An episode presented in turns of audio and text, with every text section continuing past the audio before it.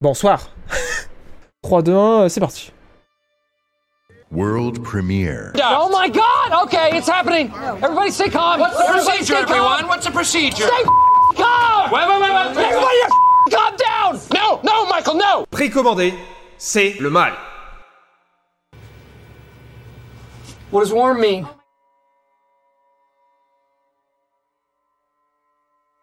Alors, bon retour euh, dans cette émission spéciale euh, de J'enquête d'actu, puisque c'est une émission euh, spéciale Summer Game Fest. on va vous résumer le Summer Game Fest conférence par conférence, et j'ai sélectionné euh, 60 jeux sur les 400 qui ont été annoncés pendant toute cette semaine de festival et d'annonces. sur un total d'une quinzaine de conférences, plus de 20 heures de contenu. Si vous voulez tout vous taper, n'hésitez pas. nous, on s'est tapé 20 heures, on n'a pas fait tout. Il nous manquait la conférence Capcom et l'annonce Ubisoft où en fait ils auraient annoncé à part qu'ils allaient faire une annonce plus tard. Donc s'il y a des gens qui se demandent ce qui s'est passé à la conférence Assassin's Creed, absolument rien. Et euh, ils nous ont donné rendez-vous en septembre. Et euh, pour la conférence Capcom, ils ont montré un petit peu de, euh, de gameplay de Resident Evil remake. On en a déjà parlé la semaine dernière, donc on va pas en parler ici. Donc on va commencer tout de suite les hostilités avec des trucs ultra vénères. Puisque c'est la cérémonie d'ouverture Summer Game Fest, vous voyez, ce sera écrit en haut de votre écran à quelle conférence on en est que voilà, c'est euh, c'est super bien fait cette émission. Et, euh, et on va commencer tout de suite avec des trailers. Alors, The Callisto Protocol, qu'est-ce que c'est? Vous en avez déjà entendu parler euh, la semaine dernière sur cette émission extraordinaire.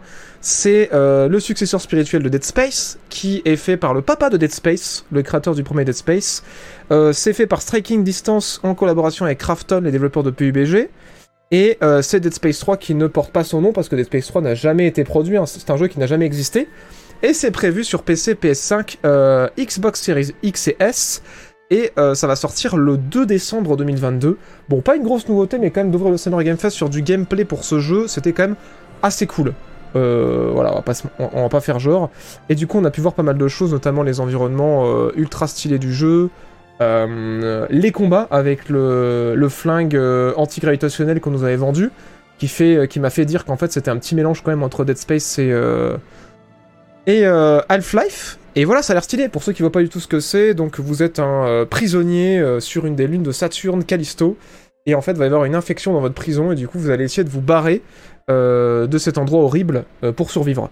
Et du coup voilà, ça a l'air super gore, ça fait très très Dead Space, hein, vous allez voir, on va avancer un petit peu dans le gameplay. Mais voilà, il y a du corps à corps, il y a des flingues et surtout il y a du piétinage d'infectés. Comme vous pouvez le voir actuellement sur votre écran. Attention, et voilà. C'est pour être sûr que vraiment il est bien mort. Voilà, si vous voulez revoir, bien sûr, toutes les conférences en complet, elles sont disponibles sur mon Twitch gratuitement pendant 3 mois, et après elles disparaîtront dans le néant. On va pas les rediffuser sur YouTube parce que c'est indigeste, a amateur de conférences, personne va regarder ça. Donc ceux qui ont envie de le regarder, regarderont sur Twitch. Et, euh, et voilà du coup pour euh, ce Dead Space, après on a eu un petit peu plus de gameplay avancé dans le jeu, puisque vous voyez que le personnage a masse d'équipement, qu'il a une grosse armure. Ça nous permet de voir aussi que le... il y a encore cette idée de supprimer le plus possible l'interface pour l'immersion, puisque les munitions sont écrites directement sur l'arme dans le jeu, et la vie est derrière le casque du personnage. On a vu aussi quelques lags, vous venez d'en voir un actuellement euh, à l'écran, il va en avoir un deuxième dans deux secondes, quand il va se reprendre de l'acide dans la gueule. Donc, même si ça a l'air cool, Callisto Protocol, même si ça nous hype, euh, prudence, et attendez euh, la sortie de voir les avis sur Open Critique et l'avis des joueurs sur Steam, pour voir si c'est bien optimisé, si c'est vraiment bien, mais en tout cas, euh, ça a l'air de sentir quand même franchement bon. Et voilà, du coup, la séquence va se finir sur une mort atroce. Voilà, voilà. Pour montrer que c'est aussi ça le jeu vidéo. De la violence et des bolognaises. voilà, voilà. The Callisto Protocol euh, qui sortira très prochainement. Merci Dragony Knight pour le euh, deuxième mois euh, grâce à l'argent de Jeff Bezos. Et euh, Omar Senj pour le troisième mois. Bon, ça, on en avait pas mal parlé. Donc on est en train d'enchaîner sur le jeu suivant, à savoir Modern Warfare 2. Et j'ai pas mal d'informations à vous donner, puisqu'on a eu euh, beaucoup d'infos euh, avant cette annonce qui avait fuité, et beaucoup d'infos parce qu'il y a des influenceurs qui ont pu euh, tester le jeu en avant-première. Alors, euh, très pour ce jeu Dead Space 3 existe. Non, non, Space 3 n'existe pas. Oh, vous avez vu ça, mais euh, Space 3 c'est jamais sorti. hein. Voilà, voilà. Il y a des gens qui sont en si, si, ça existe. Non, non, non, non, vous vous trompez. Hein. Vous devez être dans une autre réalité que je ne connais pas. salut Olive118 et bienvenue à toi. Et salut euh, ma grosse bite également, bienvenue à toi.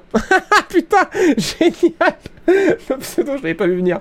Merci Omar SNG pour le troisième mois encore une fois. Et merci Vodast pour le troisième mois grâce à l'argent de Jeff Bezos.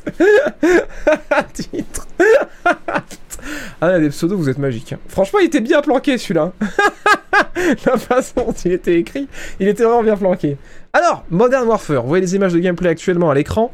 Modern Warfare 2, qui n'est pas le remaster de Modern Warfare 2, euh, Modern Warfare euh, Call of Duty 6, mais qui s'appelait juste Modern Warfare 2, mais qui est la suite de Modern Warfare, qui n'est pas Modern Warfare 4 Remaster ni Modern Warfare 4, qui est en fait la suite du Modern Warfare de 2018. Vous suivez ou pas? C'est bon, vous êtes perdu Parfait. Alors en gros, ça va être la suite euh, au niveau de l'histoire, puisqu'on va voir la suite de la campagne de ce côté-là. Il va y avoir effectivement tout ce qu'on avait vu sur le Modern Warfare de euh, 2018 ou 2019. 2019, merci euh, le chat, je crois que c'était ça, 2019. Et euh, il y a quelques nouveautés quand même, parce que euh, on a eu quelques infos, notamment que il y a maintenant euh, un gros boulot qu'ils ont effectué en fait sur les véhicules et sur l'eau, puisqu'il y a une simulation de l'eau qui est assez poussée. En multijoueur, il va y avoir des niveaux marins, qui fait que vous pourrez euh, vous battre sur terre et dans l'eau, sur des bateaux, mais aussi sous l'eau. Vous pourrez plonger, tirer dans l'eau, et à l'intérieur de l'eau, la balistique euh, est unique, elle n'est pas comme euh, à la surface. Donc ça va être un système de combat qui va être assez différent. Euh, voilà, voilà. Aussi, bah du coup, il y aura une physique de l'eau qui va affluer en fait sur les combats à la surface de l'eau dans les bateaux et tout ça. Mais une physique des véhicules aussi, puisqu'il y aura possibilité apparemment euh, de désactiver les véhicules en tirant dans les roues par exemple, en pétant les portes, les trucs, des trucs comme ça. Et euh, ça, ça va être sympa en multi, mais ça va surtout être sympa dans le mode Warzone, qui est le, le Battle Royale de, de Call of Duty, pour ceux qui n'ont pas suivi qui avait amené quelques nouveautés assez sympas, notamment euh, un système de contrat. euh, Il y avait. euh, Qu'est-ce qu'il y avait comme truc différent dans Warzone? Attends, Ça fait 15 fois que je le dis, je m'y retrouve plus. Bon, bref, vous avez forcément entendu parler de Warzone. Et là, avec ce nouveau Call of, il va y avoir aussi un Warzone 2.0. Et là, peut-être que ça vous intéressait ou pas. En fait, Warzone 2.0, ça va se rapprocher plus du mode Tarkov que du mode Battle Royale. Puisque du coup, toujours autant de joueurs, mais aussi énormément d'IA. Donc il y aura du PVP et du PVE, puisqu'il y aura des euh, unités et des ennemis contrôlés par l'IA euh, qui protégeront probablement du loot ou qui feront probablement partie de contrats qui seront à l'intérieur du jeu. Et il y aura probablement cette idée, si vraiment c'est repris comme Tarkov, de euh, arriver avec de l'équipement sur la carte, d'essayer de récupérer de l'équipement et de sortir de la zone sans se faire tuer. Donc c'est plus en mode Battle Royale, le dernier survivant il gagne. Non, non, c'est vous partez avec votre escouade ou seul, vous essayez de récupérer du loot sans crever, et si vous crevez, bah, vous perdez votre loot sauf si vous l'avez assuré et euh, vous perdiez ce que vous aviez récupéré aussi. Voilà, voilà. C'est un petit peu l'idée de, de ce Warzone 2.0. Mais c'est pas la seule nouveauté parce que, en dehors d'un mode de. euh, euh, on va dire capture ce drapeau parce qu'il y, y a un mode de, où il faut tenir une mallette pendant une minute sans la faire tomber, bon un truc assez classique. Il y a un mode intéressant qui est un mode otage qui va piquer des idées à, Rainbow Six puisque du coup c'est deux équipes de 5 contre 5, euh, une équipe qui doit protéger un otage, l'autre équipe qui doit le récupérer avec, euh, comme dans Rainbow Six, des phases de préparation pour l'équipe qui protège l'otage euh, à base de, on imagine, renforcement de mur, et euh, une phase de repérage probablement pour l'équipe qui doit prendre le bâtiment d'assaut pour récupérer l'otage. Voilà. Donc en gros, un mode Tarkov pour Warzone et un mode Rainbow Six pour le multijoueur, et sinon quasiment le, le même type de mode de jeu, le même type de contenu qu'on a vu en 2019 pour ce nouveau Call of Duty qui est prévu pour le 28 octobre 2022 sur PC, PS5, Xbox Series X et qui est produit par euh, tous les studios Call of Duty quasiment, puisque c'est il y a quasiment toutes les équipes de Call of qui ont bossé dessus. Voilà, voilà. Bon, prudence quand même, ça a l'air bien, il a l'air d'avoir des bonnes idées, mais on sait qu'on a eu une très mauvaise surprise récemment avec Battlefield 2042, qui apparemment a été le Battlefield le plus ambitieux de toute l'histoire de Battlefield. Là, on nous dit que c'est le Call of Duty le plus ambitieux de toute l'histoire de Call of Duty, donc euh, n'essayons de ne pas reproduire les mêmes erreurs. Euh, je pense qu'il y aura aussi un BR. hein. À mon avis, ce qui va se passer, c'est qu'on va avoir le mode Warzone classique, Battle Royale, le mode Warzone pillage, qui est déjà dans le premier Warzone, et dans Warzone 2.0, on aura aussi un mode Tarkov, du coup. Je pense que c'est ça qui va se passer, c'est que le mode Warzone aura trois modes de jeu, je pense. Ça m'étonnerait que Call of euh, ait peur de ça. Et, euh, et voilà. Qu'est-ce que c'est que ce... Qu'est-ce que c'est que cette prédiction avec les points de chaîne? Faut-il précommander un jeu? Putain, mais vous faites n'importe quoi. Euh, ce nom, c'est le mode DMZ. Ok, je savais pas qu'il y avait un nom déjà euh, qui avait été communiqué. Bah tant mieux. Donc le mode DMZ. Et je crois que c'est un peu tout niveau info euh, que j'avais récupéré un petit peu sur ce Call of. En tout cas, les infos qui m'ont paru euh, intéressantes. Après, un grand classique, hein, aussi euh, des nouvelles armes, personnalisation de l'équipement encore plus poussée. Enfin, ce à quoi vous avez l'habitude. Et le gameplay que vous voyez actuellement à l'écran, du coup, c'est le gameplay de la campagne, voilà, qui reste quand même assez linéaire, mais il y a quelques bonnes idées de level design. Enfin, ça va être rigolo comme le premier, faut pas s'attendre à un truc transcendant. Je pense que ça va être assez cliché scénaristiquement comme en 2019, mais il y a des chances qu'il y ait des niveaux euh, assez cool, on verra. Voilà, voilà. Donc le premier Warzone va être supprimé. Non, ça va être une mise à jour, quoi. Il va pas disparaître, mais c'est déjà le cas en fait. Warzone euh, est mis à jour euh, régulièrement avec du nouveau contenu. Et ben là, ça va être un peu la même idée. C'est une mise à jour en plus, quoi. Les maps dynamiques, ce serait cool. Alors ça, du coup, ça a pas été annoncé. On verra. On verra, on verra. Euh, simple question, est-ce qu'on a des nouvelles de Vampires the Masquerade 2 Pas du tout, pas du tout pendant cette Summer Game Fest, on a eu aucune nouvelle de ce côté-là malheureusement. Effectivement, ah oui, euh, Agendas, euh, grosse déception pour ce BF, et c'est pas la seule déception qu'on ait ces dernières années, donc c'est pour ça prudent sur tous ces jeux. hein. On ne précommande pas, on attend la sortie, on attend de voir les avis de la presse, de regarder Open Critic notamment, et surtout les avis des joueurs, si vous pouvez regarder sur Steam euh, en général, ça peut être assez fiable, sauf en cas de review bomb. Voilà, voilà, soyez prudents, soyez prudents, ou sinon euh, lisez la presse en qui vous avez confiance, ou écoutez les influenceurs en qui vous avez confiance. Voilà, voilà. Donc on espère ouais un petit Tarkov-like euh, plus euh, casual peut-être, ça pourrait être intéressant. Il ne faut pas précommander, bah non, parce que de toute façon les jeux seront pas en rupture de stock, ça sert à rien de ré- précommander, attendez la sortie, ça coûtera le même prix, même si vous attendez encore plus, ce sera encore moins cher. Et en plus, ce sera patché, euh, vous, aurez- vous aurez pas gaspillé votre argent et vous saurez si ça vaut vraiment le coup ou pas. Voilà, voilà. C'est la recommandation. Après, vous faites ce que vous voulez. On est tous des grands euh, et des grandes, il y a aucun souci. Est-ce que tu attends euh, Immortal Empire pour Total War? Alors, pas impatiemment, mais, euh, mais ouais, je suis curieux de voir ce que ça va donner. Parce que non, on a droit de préco pour soutenir du coup. Euh, bah, précommander, c'est pas recommandé du tout. Hein. Euh, après, si voilà, vous voulez vraiment juste faire un geste pour soutenir le studio, je vous en prie, allez-y, mais, euh, mais à vos risques et périls, évidemment. Voilà, voilà. Après, il y a d'autres moyens de soutenir hein, les studios ukrainiens, puisqu'il y a souvent des fonds qui sont mis en place, euh, des packs de jeux aussi qui sont mis en place à destination d'aider euh, les studios ukrainiens ou les gens qui sont en Ukraine. Donc voilà, moi je recommande pas précommander, quelle que soit votre raison. Ensuite, qu'est-ce qu'on a eu comme autre annonce? On a eu une annonce assez surprenante, Flashback 2. Alors pour ceux qui voient pas ce que c'est, c'est un jeu qui est sorti à 30 ans, dont j'ai déjà parlé euh, deux fois dans mes vidéos. C'était un, un, cinématique platformer, donc un jeu en 2D, en pixel art, qui avait énormément marché à l'époque de l'Amiga. C'était un peu euh, Inside avant l'heure, Limbo avant l'heure, voilà, c'est ça les cinématiques platformer. Et là, en fait, Flashback 2 a été annoncé par Microïd, donc Microïd Lyon, donc c'est fait en France par euh, un des papas du jeu et aussi a d'anciennes personnes qui avaient bossé sur le premier qui bossent sur celui-ci. Alors tout serait en place pour swiper, mais de peu d'images en fait qu'on voit euh, dans ce trailer, ça me rassure pas des masses parce que j'ai l'impression que c'est plus un cinématique platformer et que c'est en fait un jeu 3D. Donc on verra, ça se peut, ça va être extraordinaire, euh, ça va être trop bien et euh, tout le monde va se dire waouh c'est génial, Flashback 2, ils ont réussi à, à renouveler un petit peu la recette, à faire quelque chose de nouveau et c'est vraiment super cool. Euh, moi je dis prudence hein, comme pour tout le reste, mais là d'autant plus parce qu'on avait déjà eu un, remake de Flashback par Ubisoft qui était en 3D et qui était vraiment pas ouf. Et euh, du coup là de se retaper encore un truc en 3D, euh, voilà, moi je mets des doutes, mais on verra, on verra. Ça se peut, ça va être bien, c'est l'équipe de base. on verra ce qu'ils nous proposent. Mais voilà, c'est intéressant d'en parler quand même parce que c'était sorti nulle part. hein. Ça sort cet hiver, donc en fin d'année là. Sur PC, euh, PlayStation euh, 5, je crois, et 4, et Xbox et Switch. Voilà, voilà. Et du coup, euh, du coup, on leur souhaite, euh, on leur souhaite de réussir au genre Flashback. C'était pas Flashback 2 Alors oui, il y avait eu un Flashback 2 qui ne portait pas ce nom-là. Je sais plus comment il s'appelait. euh, mais qui avait été très très mal reçu et du coup euh, là ils sont un peu en mode non non ça c'est la suite du premier celui que tout le monde a aimé et on oublie celui qui était sorti il y a quelques années euh, voilà voilà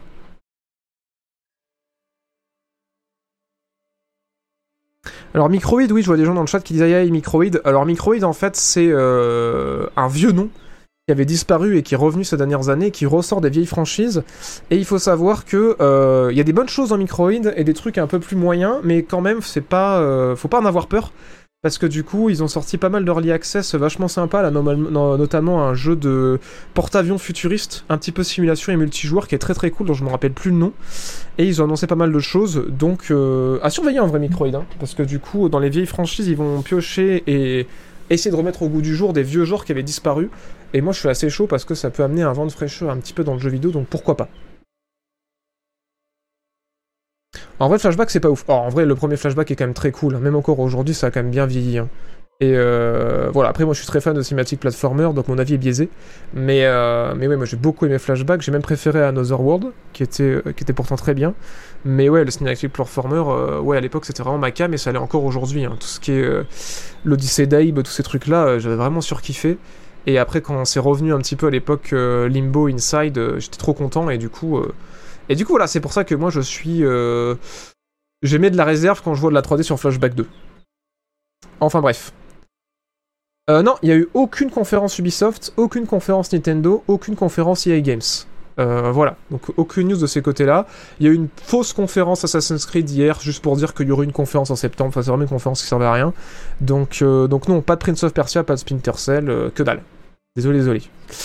Euh, mais par contre, on a eu euh, le retour de jeux qu'on croit disparus, notamment Witchfire, dont euh, on parlait dans cette émission il y a quelques temps maintenant, où je vous disais putain, ça me rappelle ce jeu à la DA ouf qui a disparu, qui a été annoncé il y a 5 ans et dont on n'a plus de nouvelles. Et bah, cette 3 il est revenu.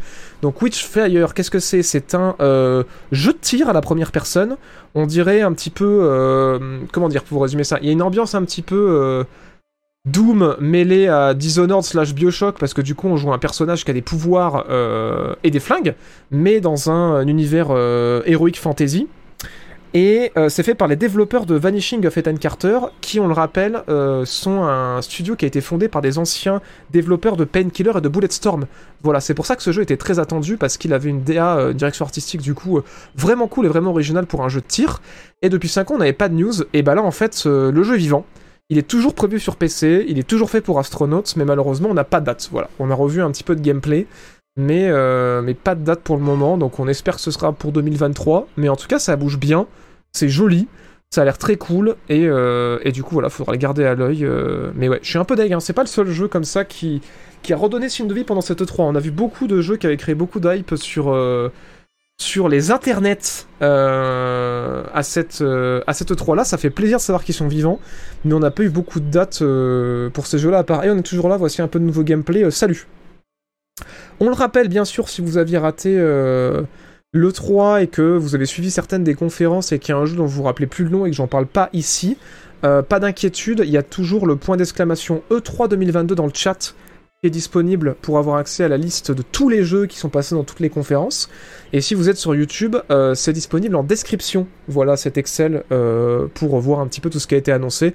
C'est un Excel où en gros dedans il y a le nom des jeux par ordre d'apparition, leur date de sortie, les supports sur lesquels ils sortent, le nom du studio qui les fait et une petite description de ce en quoi ça consiste. Voilà, comme ça ça vous permet de retrouver des jeux que vous auriez potentiellement ratés. Voilà, voilà. Est-ce que tu penses qu'Ubisoft peut sortir de sa situation actuelle, jeu générique suivant la mode, une usine à quoi? Euh, Bah je t'invite à regarder mon test euh, Watch Dogs Legion, euh, où je me suis un peu étalé sur ce sujet. Et euh, du coup, je pense que oui, s'ils recrutent les bonnes personnes et qu'ils arrêtent de donner trop de pouvoir à une seule personne éditoriale, il y a des chances qu'ils se sortent de ça et je pense qu'ils auraient tout intérêt de toute façon parce que là, ça se passe pas hyper bien pour eux en ce moment. Donc bon, quand on touche le fond, de toute façon, on peut que remonter. Hein. Euh, voilà, c'est ce qu'on peut leur souhaiter. Merci infiniment à Captain Warthog pour le premier mois grâce à l'argent de Jeff Bezos, à Skynex pour le 16e mois, à Double Vitrage pour le 8e mois, à Votscat pour le 3e mois grâce à l'argent de Jeff Bezos, et à euh, Omar SNG pour le 3e mois grâce à l'argent de Jeff Bezos. Merci beaucoup de votre soutien. Euh, bref, suivant. Incroyable, on retourne sur Dead Space. non, je déconne. Alors en gros, on va parler de Fort Solis, qui est euh, un jeu qui a été annoncé en- encore dans la cérémonie d'ouverture. Il y a eu pas mal d'annonces sur Unreal Engine. Euh, ambiance un petit peu Dead Space parce que du coup, c'est euh, un jeu qui se passe sur Mars où on arrive dans une station où apparemment il y a eu un souci et c'est un comment ils ont décrit ça? Un trailer narratif voilà euh, qui se passe dans une base abandonnée sur Mars. Et il y a surtout euh, pas mal de choix puisque du coup euh, on nous a dit qu'il y aurait plein de décisions à prendre que ça allait être une histoire très bien écrite avec des gens de renom puisqu'il y a, notamment l'acteur qui a incarné Joel dans The Last of Us qui joue un personnage de jeu et l'acteur qui a incarné Arthur dans Red Dead Redemption 2 qui joue un autre personnage de ce jeu là et il n'y a pas de date de sortie malheureusement. Pour l'instant c'est annoncé que sur PC mais euh, ça a l'air très joli euh, l'ambiance a l'air très cool et euh, on verra ce que ça donne alors jeu narratif ça peut vouloir tout et rien dire hein. Ça peut vouloir dire ben, un jeu à la troisième personne et où il n'y a pas trop d'action et c'est juste de la survie et, de l'exploration et de l'ambiance. Ou alors ça peut vouloir dire vraiment un truc hyper cinématique à la Telltale ou à la Heavy Rain ou à la Detroit Become Human et où en gros il y a quelques QTE et quelques interactions pour, pour découvrir l'histoire. Malheureusement on n'a pas vu de gameplay, on n'a que ce trailer là pour l'instant. Donc euh, j'en sais pas plus que vous euh, sur celui-ci, mais je me suis dit euh, c'est quand même important de le garder parce que ça a l'air très cool. Et moi perso, ça m'a pas mal hypé d'en voir plus. Et c'est fait par Fallen Leaf et Black Drakkar, je crois qu'il s'appelle le studio. Ouais, Black Drakkar Games. Voilà, voilà. Et pour l'instant que sur PC, mais vu qu'il n'y a pas de date, il pourrait avoir une annonce sur console prochainement. Merci euh, Buzzerk Buzzerk pour le premier mois grâce à l'argent de Jeff Bezos. Et merci Kairon31 qui offre encore un abonnement. Et merci Moupi35 pour le quatrième mois grâce à l'argent de Jeff Bezos. Merci beaucoup de votre soutien à tous. Sachez, euh, si vous ne le savez pas, que euh, tous les subs que vous offrez ou que vous prenez ou l'argent de Jeff Bezos que vous volez, et vous avez bien raison, euh, sert à financer les prochaines vidéos sur YouTube. Donc merci infiniment à vous de m'aider à financer mes prochaines vidéos et de m'aider à rester indépendant. Merci beaucoup. Est-ce que tu as testé Chernobylite Non, j'ai pas du tout eu le temps de tester Chernobylite. Euh, désolé, désolé. J'ai trouvé qu'il y avait beaucoup de Dead Space-like. Bah, franchement, à part celui-là et euh, un autre euh, que j'ai pas gardé dans cette liste, en vrai, ça va. hein. Des jeux spatiaux, on avait, mais des jeux qui ressemblaient un peu à Dead Space, euh, j'en ai vu que 3. Donc, donc je trouve que ça va. C'est plutôt des Stardew-like, moi, hein, encore une fois. une vingtaine de Stardew-like sur 400 jeux annoncés, ça fait plus de 5% des jeux qui sont des Stardew-like. Euh, voilà. Bon, après, les Metroidvania, il n'y en avait pas autant. Des FPS, si on les comptait, euh, on y serait encore. Mais ouais, ça m'a surpris de voir le nombre de Stardew-like qui sortaient, euh, puis a toutes les sauces. Hein. Stardew dans l'espace, Stardew post-apocalyptique, euh, Stardew sur la Lune, on a eu droit à tout. Hein. Stardew à la préhistoire, Stardew au zoo, euh, voilà. enfin bref, un test sur The Breaker. Alors j'en ai parlé du coup dans mes jeux 2021, donc je pense pas que je ferai un test dessus. Voilà. Euh, je me dis, voilà, le jeu, le jeu 2021, c'est un petit peu euh, une compilation de ce que j'ai aimé, plus 7 mini-tests. Et ben, The Breaker, je pense que j'ai dit ce que j'avais à dire dessus. Voilà, voilà. Stardew Battle Royale, Stardew Battle Royale, on n'a pas eu encore, hein. on n'a pas eu. Euh, autre jeu qui est sorti euh, du cercueil, et celle-là je l'avais pas vu venir, Routine. Euh, S'il y en a qui suivent un petit peu la scène indé depuis quelques années, c'est un jeu qui a été annoncé pour la première fois il y a 10 ans, et c'est euh, un jeu d'horreur. Alors c'est peut-être à ça que les gens pensaient euh, tout à l'heure dans le chat quand ils disaient euh, il y a eu beaucoup de Dead Space. Alors ça je le comparerais pas à Dead Space, mais je peux comprendre la comparaison, parce que là cette fois-ci on a la première personne, un jeu d'horreur science-fiction qui se passe sur la Lune, dans une station où apparemment c'est parti en couille. Et en fait, le problème, c'est les robots. Du coup, ça fait un petit peu penser à Atomic Heart, dont je vais parler dans mon top 1D, qui est toujours prévu pour cette fin d'année normalement. Mais contrairement à Atomic Heart, où il va y avoir des combats et des pouvoirs, là, c'est vraiment euh, horreur pure. C'est que de tout ce qu'on a vu dans les trailers, euh, vous allez avoir juste cet outil que vous voyez à l'écran, c'est-à-dire un truc qui prend des photos, quoi. Et qui scanne. Et du coup, j'ai pas l'impression qu'on pourra en faire grand-chose. Et ça a l'air super flippant. Le moteur graphique a l'air de s'être encore amélioré. Déjà, il y a 10 ans, c'était super beau pour l'époque, mais aujourd'hui, là, le nouveau trailer que vous avez devant les yeux, euh, c'est assez vous de voir comme c'est beau, et ça a l'air super flippant. Ça s'appelle Routine, du coup. Malheureusement, toujours pas de date. Sur PC et Xbox Series euh, S et X, et, Day One dans le Game Pass. Voilà, alors on sait pas quand exactement euh, dans le Game Pass. C'est fait par Lunar Software. Et moi, perso, plus que Dead Space, ça me rappelle Alien Isolation, hein, en vrai. hein. Que ce soit au niveau des visuels, au niveau de l'ambiance, ou le fait d'être pas mal sans défense. euh, j'ai envie de dire, on dirait beaucoup Alien Isolation, et ça a très cool parce que vous le saviez peut-être ou pas, mais j'ai adoré Alien Isolation, un jeu absolument sous-coté et euh, qui est absolument extraordinaire. Il faudra vraiment que je fasse un- une vidéo dessus parce que j'avais fait un let's play complet dessus et j'ai jamais fait de test et euh, ça me fait me dire que vraiment Isolation, euh, c'est tellement incroyable comme jeu à tellement de niveaux que je pourrais vraiment en parler pendant des heures quoi. Donc voilà, routine, très content parce que je l'attendais pas mal depuis 10 ans et de savoir qu'il est vivant même si on n'a pas de date, c'est quand même cool. Voilà, voilà. 10 ans, ça ressemble à l'attente de GTA 6, sur Elder Scrolls 6, c'est bien le coup de niveau 2. Eh bien non, c'est moins tous ces jeux-là. Non, euh, Routine, vraiment, c'est euh, c'est le truc le plus vieux qui est ressorti de nulle part euh, qu'on a vu pendant ces conférences, quoi. Ouais, j'ai fait un display ouais, sur Alien Isolation, tout à fait. Isolation, la deuxième moitié, pas ouf. Ah bah alors là, franchement, moi, je me suis pas fait chier tout le long. hein. C'était vraiment, c'était vraiment assez insane comme expérience. hein. Est-ce que tu vas streamer ce genre de jeu? Peut-être en vrai. Routine peut-être, on verra. Et Callisto Protocol peut-être. Après, vu que c'est des jeux qui, euh, qui ont quand même une histoire et tout, euh, ça voudrait dire de potentiellement les streamer en entier pour ceux qui ont envie de suivre. Et euh, moi, je suis plus dans le délire. Vas-y, j'ai un jeu cool que j'ai découvert, j'ai envie de le partager avec vous, du coup, je le stream. Et, et voilà, et puis quand vous en avez marre ou que j'en ai marre, on passe à autre chose et soit j'arrête d'y jouer, soit je continue à jouer de mon côté pour proposer un petit peu de contenu plus varié sur Twitch. Voilà, voilà. Mais on pourrait y faire un tour, pourquoi pas Tout à fait, on va en parler un petit peu après. euh, File Hype de Scorn, en effet, on a des nouvelles de Scorn. Euh, sinon, on a eu des nouvelles aussi euh, de, j'avance un petit peu, Frost Giant, du coup, les anciens de Blizzard, qui ont formé un studio et qui, vous le saviez peut-être ou pas, bossaient sur un jeu stratégie en temps réel. Et on a eu des images.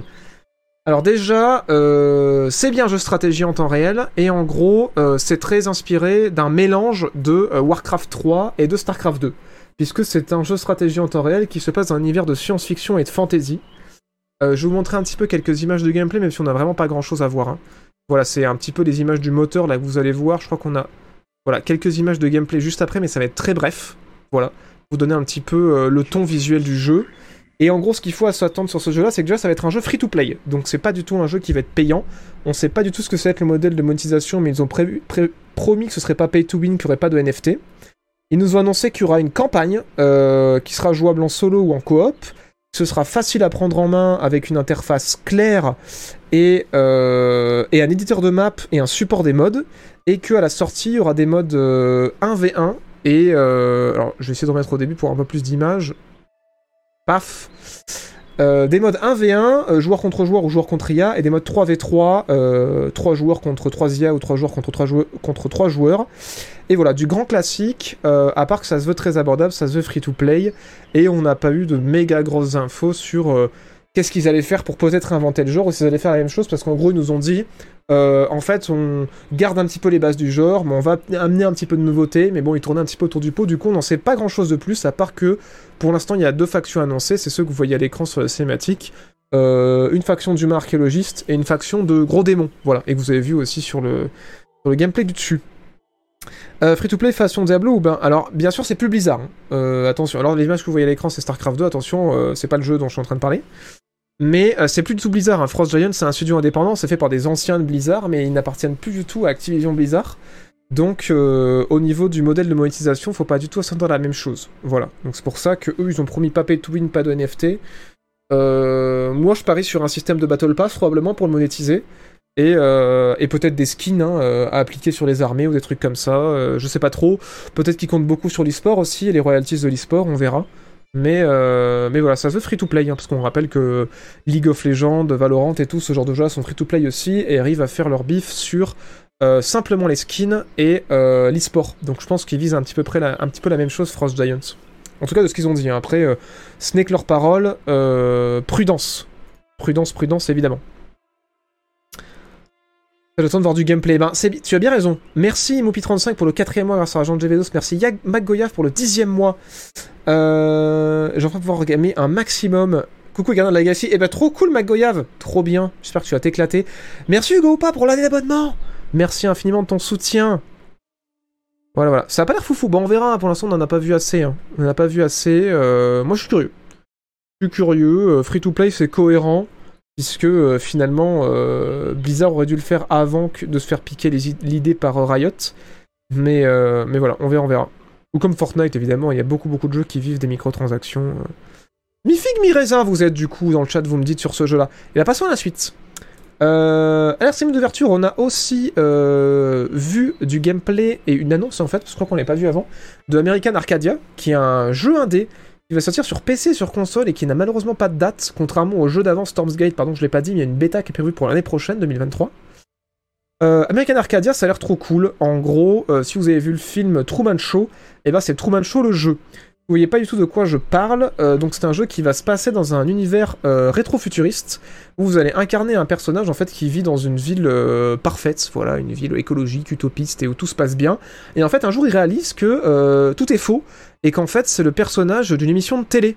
Et, en fait, vous allez le jouer au moment où il réalise ça, et vous allez essayer de sortir de cette ville dôme qui est en fait complètement factice pour essayer de rejoindre la réalité et, et savoir ce qui se passe et pourquoi vous, vous n'êtes pas au courant. Et euh, du coup, vous allez voir, ça se joue un petit peu comme un platformer en 3D. Euh, je sais pas si on voit quelques images. Oui, on va voir des images dans deux secondes. Voilà. Vous allez voir des images du jeu. J'ai mis d'autres trailers derrière pour vous voyez un petit peu à quoi ça ressemble. Ça fait un petit peu penser à Inside en 3D, un petit peu à Summerville. Ça a l'air très cool. Ça a l'air très narratif. Et le twist, c'est qu'il y a aussi une autre partie de gameplay où vous allez jouer euh, un jeu d'infiltration à la première personne puisque vous allez jouer une hackeuse qui est en fait à l'extérieur de la ville Dôme et qui en fait essaie d'aider le personnage euh, pour qu'elle fuit, euh, pour qu'il puisse fuir le dôme. Et euh, vous allez voir, bah là c'est ce que vous voyez à l'écran en fait. Ça c'est la vision de la, de la hackeuse et du coup c'est deux gameplays différents en un. Et des fois les deux gameplays se mêlent parce que quand vous êtes dans des phases de plateforme, vous allez pouvoir hacker votre environnement grâce à la hackeuse qui vous aide et qui vous regarde par l'intermédiaire des, des, caméras. Du coup, voilà, on va en voir euh, un petit peu plus là dans ce trailer-là. Je vais lancer un peu pour vous, vous voyez un petit peu de quoi je parle. Mais euh, voilà, moi ça me hype de ouf parce que c'est super beau. Euh, déjà visuellement, la direction artistique est très cool. Euh, l'idée de jouer un genre de euh, dans un genre de Truman Show, ça a l'air euh, ça a l'air assez fun. Aussi au niveau de l'écriture, ça a l'air assez second degré, assez rigolo. Je vous montrer un petit peu de gameplay, voilà, de de la queue pour que vous voyez à quoi ça à quoi ça va ressembler quand on va la jouer elle de son côté. Et qu'est-ce que j'avais comme autre info? Je crois que vous avez un peu tout dit. Et voilà, ça va être plutôt narratif, c'est fait par Out of the Blue, et encore une fois, c'est prévu partout, hein. sur PC, sur console, on a juste pas de date de sortie, ça s'appelle American Arcadia. Voilà, voilà. Ouais, moi aussi je suis assez hype. Non, pas de date. Après, on va avoir des dates. Hein. C'est juste la série d'ouverture. On a eu beaucoup de jeux qui hypaient, mais avec peu de dates. Et sur la suite, euh, sur les jours suivants, on a eu des jeux qui avaient quand même des dates au moins approximatives de sortie. Mais là, pour American Arcadia, euh, on n'en sait que dalle. Hein. Voilà, voilà. C'est réalisé par un studio indé qui s'appelle Out of the Blue. Voilà, voilà. The Truman Show The Game, exactement. Ouais, ça a l'air cool. Hein. Et ouais, tout ce que vous voyez, tout ce que vous avez vu à l'écran, c'était euh, c'était du gameplay. Hein. Voilà, tout ça c'est du gameplay pour vous donner un petit peu une idée de quoi ça va ressembler. Donc ça a l'air euh, fort sympathique en vrai, hein, euh, American Arcadia. On voit un petit peu les développeurs. Et je crois que j'avais gardé cette séquence-là pour vous montrer un petit peu... pour revoir un petit peu du gameplay de hack en FPS. Voilà. Et ça a l'air très cool en vrai, il y a plein de bonnes idées. Et oui, c'est cette séquence-là que je voulais vous montrer. C'était une séquence qui mêlait un petit peu euh, les deux personnages, puisqu'en appuyant sur une touche, on peut passer sur la hackeuse pour euh, bah, faire des trucs comme par exemple hacker la grue pour déplacer notre personnage euh, qu'on contrôle, on va dire, vu de loin, et après switcher régulièrement entre les personnages. Et du coup, je trouve que l'idée est géniale, la direction artistique est très cool, l'environnement et le scénario, ça, hype pas mal en vrai. Hein. Donc voilà, on souhaite au studio de réussir. Merci infiniment. Hugo ou pas, mais je crois que je l'ai déjà dit pour l'année d'abonnement. Euh, sinon, autre méga news, alors ça c'est pas un jeu euh, qu'on a découvert, mais je vous en ai déjà parlé dans mon top 1 de l'année dernière.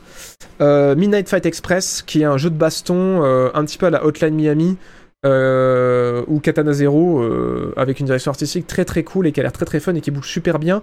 On en a déjà parlé plein de fois, par contre ce qu'on sait c'est la date de sortie, c'est pour ça que je vous en parle. ça a l'air trop cool. C'est prévu sur PC, PlayStation, Xbox et Switch. Euh, voilà, c'est un jeu de baston et ce sera solo et multijoueur aussi. Et ça sort le 23 août 2022. Donc c'est très bientôt.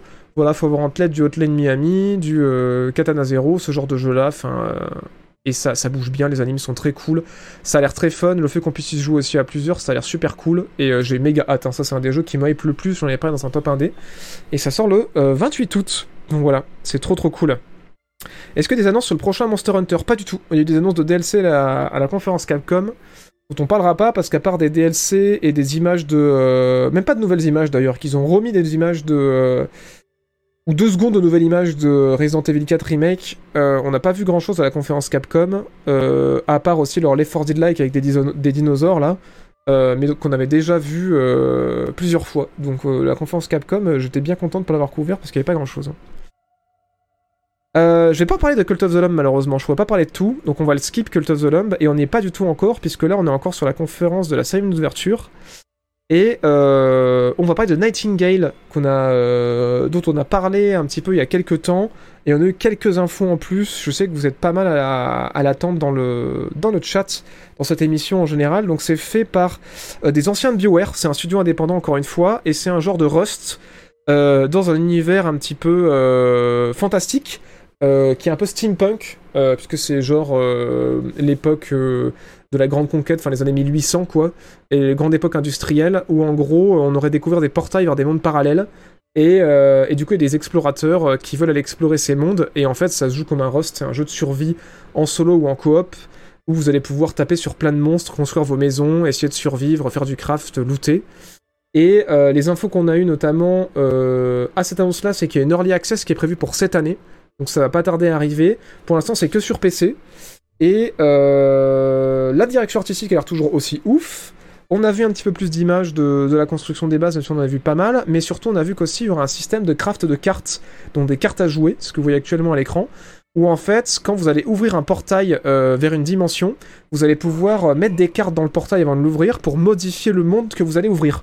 Et du coup, en fait, on a appris que ça allait être des mondes qui allaient être générés procéduralement à chaque fois et qui vont euh, répondre aux règles des cartes que vous allez mettre sur le portail. Donc, par exemple, je veux plus de ce biome-là, je veux trouver ces monstres-là, je veux plus de ces ressources-là dans ce biome-là, pour paramétrer en fait chaque excursion que vous allez faire dans ces différents portails.